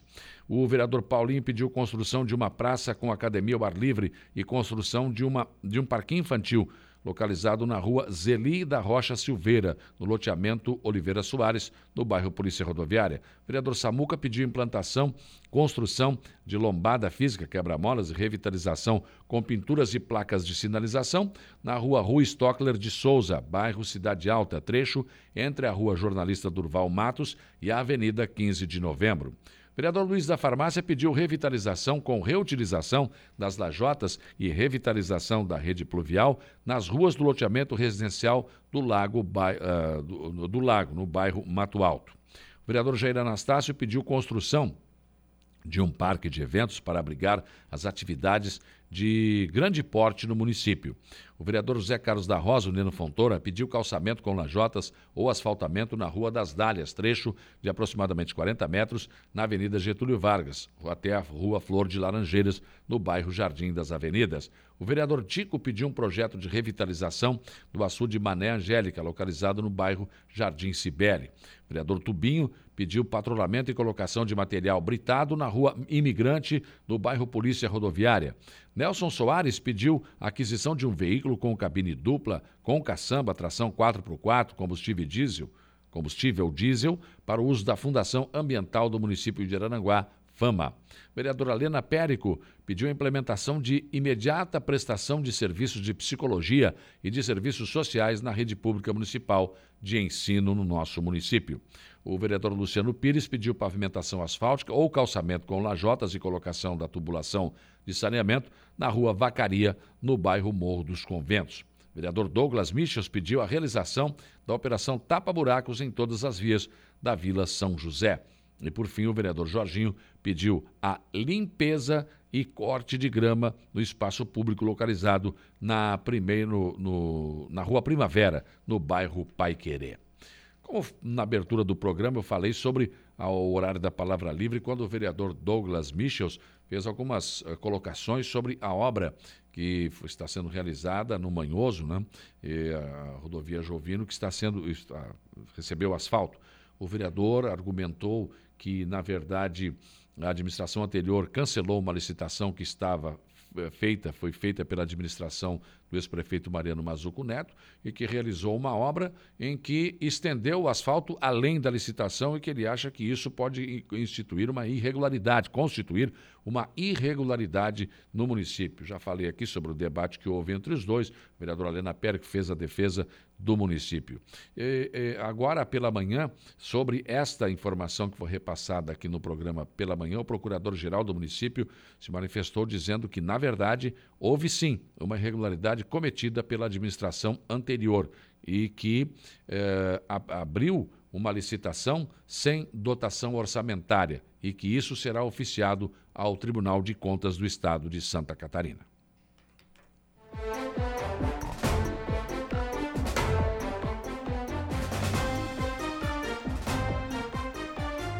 933, bom dia, sou Ademar. Tive o prazer de trabalhar na campanha do Anísio e do Rony, adesivando carros. Então, manda um abraço para Anísio.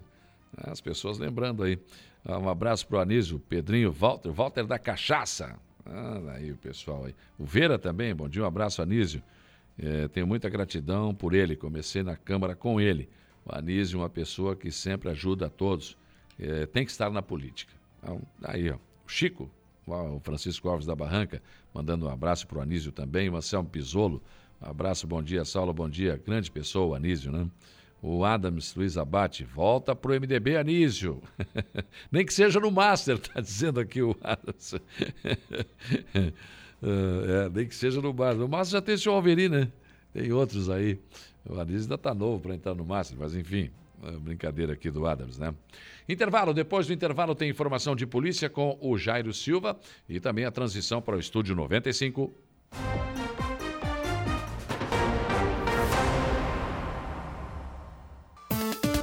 Polícia.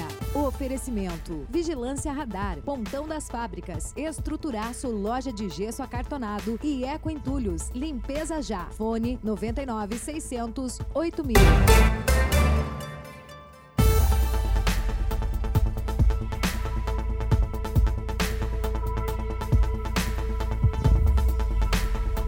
8 e 9 e 46 informação de polícia, Jairo Silva. Olha, pois não, Saulo, o comando do Corpo de Bombeiros passa a contar aqui no sul do estado com mais 20 mergulhadores, hein?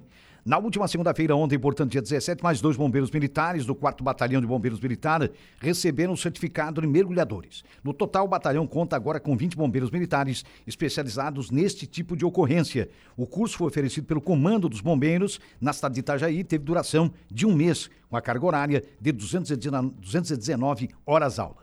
Com a especialização, então, os militares, os bombeiros, ficam à disposição da corporação, podendo ser acionados a qualquer momento para atuação em ocorrências de busca e resgate subaquático. É uma área específica dentro da corporação e por isso os bombeiros militares passam por esse intenso treinamento, aprendendo todas as técnicas para ocorrências desta natureza. São mergulhadores, são militares que costumam atuar nas praias e já estão adaptados ao ambiente aquático, é o que afirma o capitão Rafael de Faveri.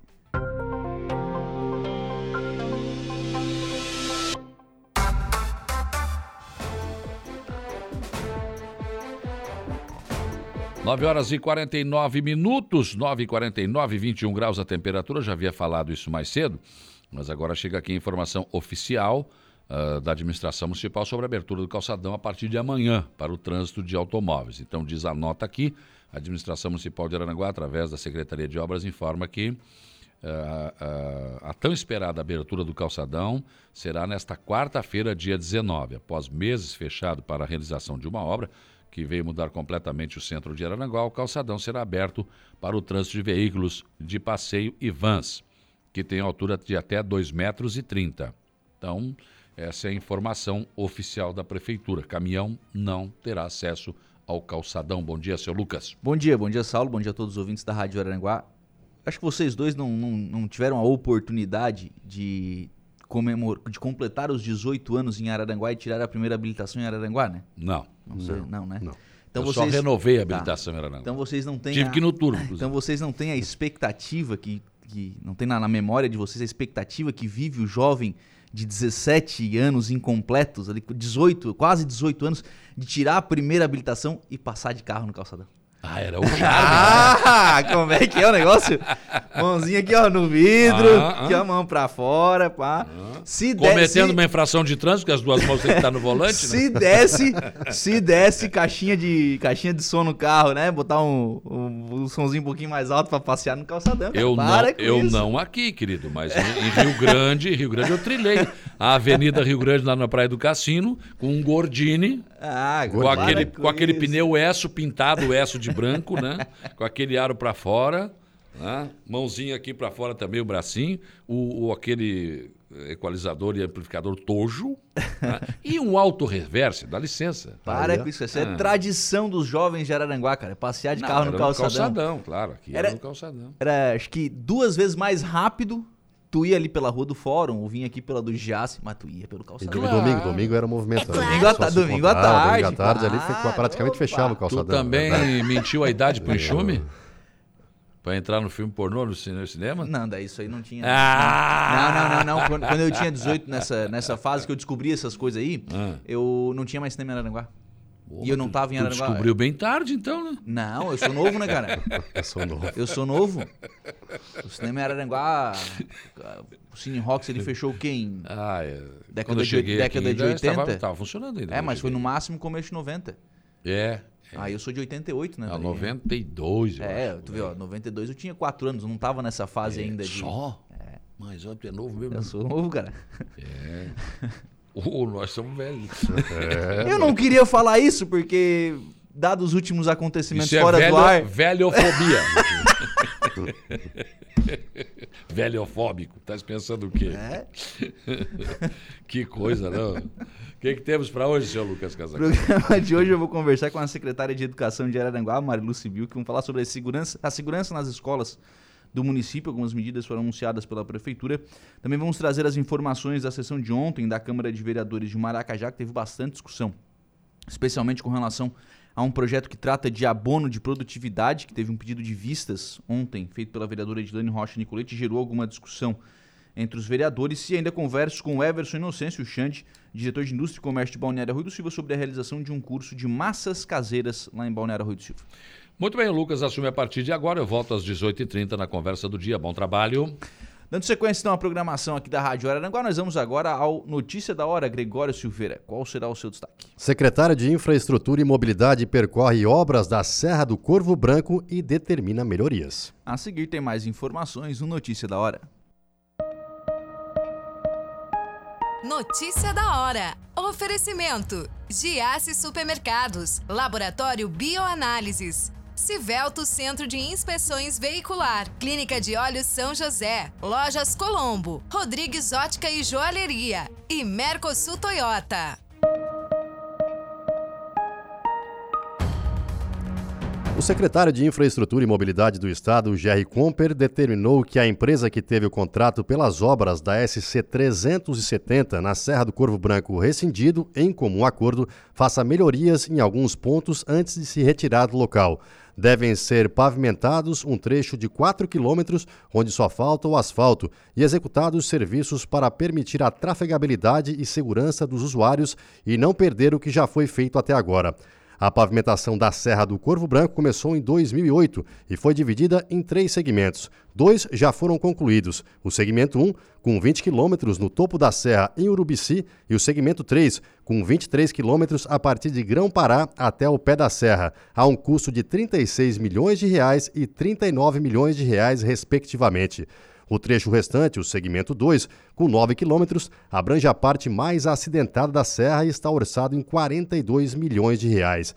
Como o prazo inicial da obra se encerraria em 25 de fevereiro desse ano, foi dada a ordem de paralisação no dia 17 do mesmo mês para aguardar uma definição.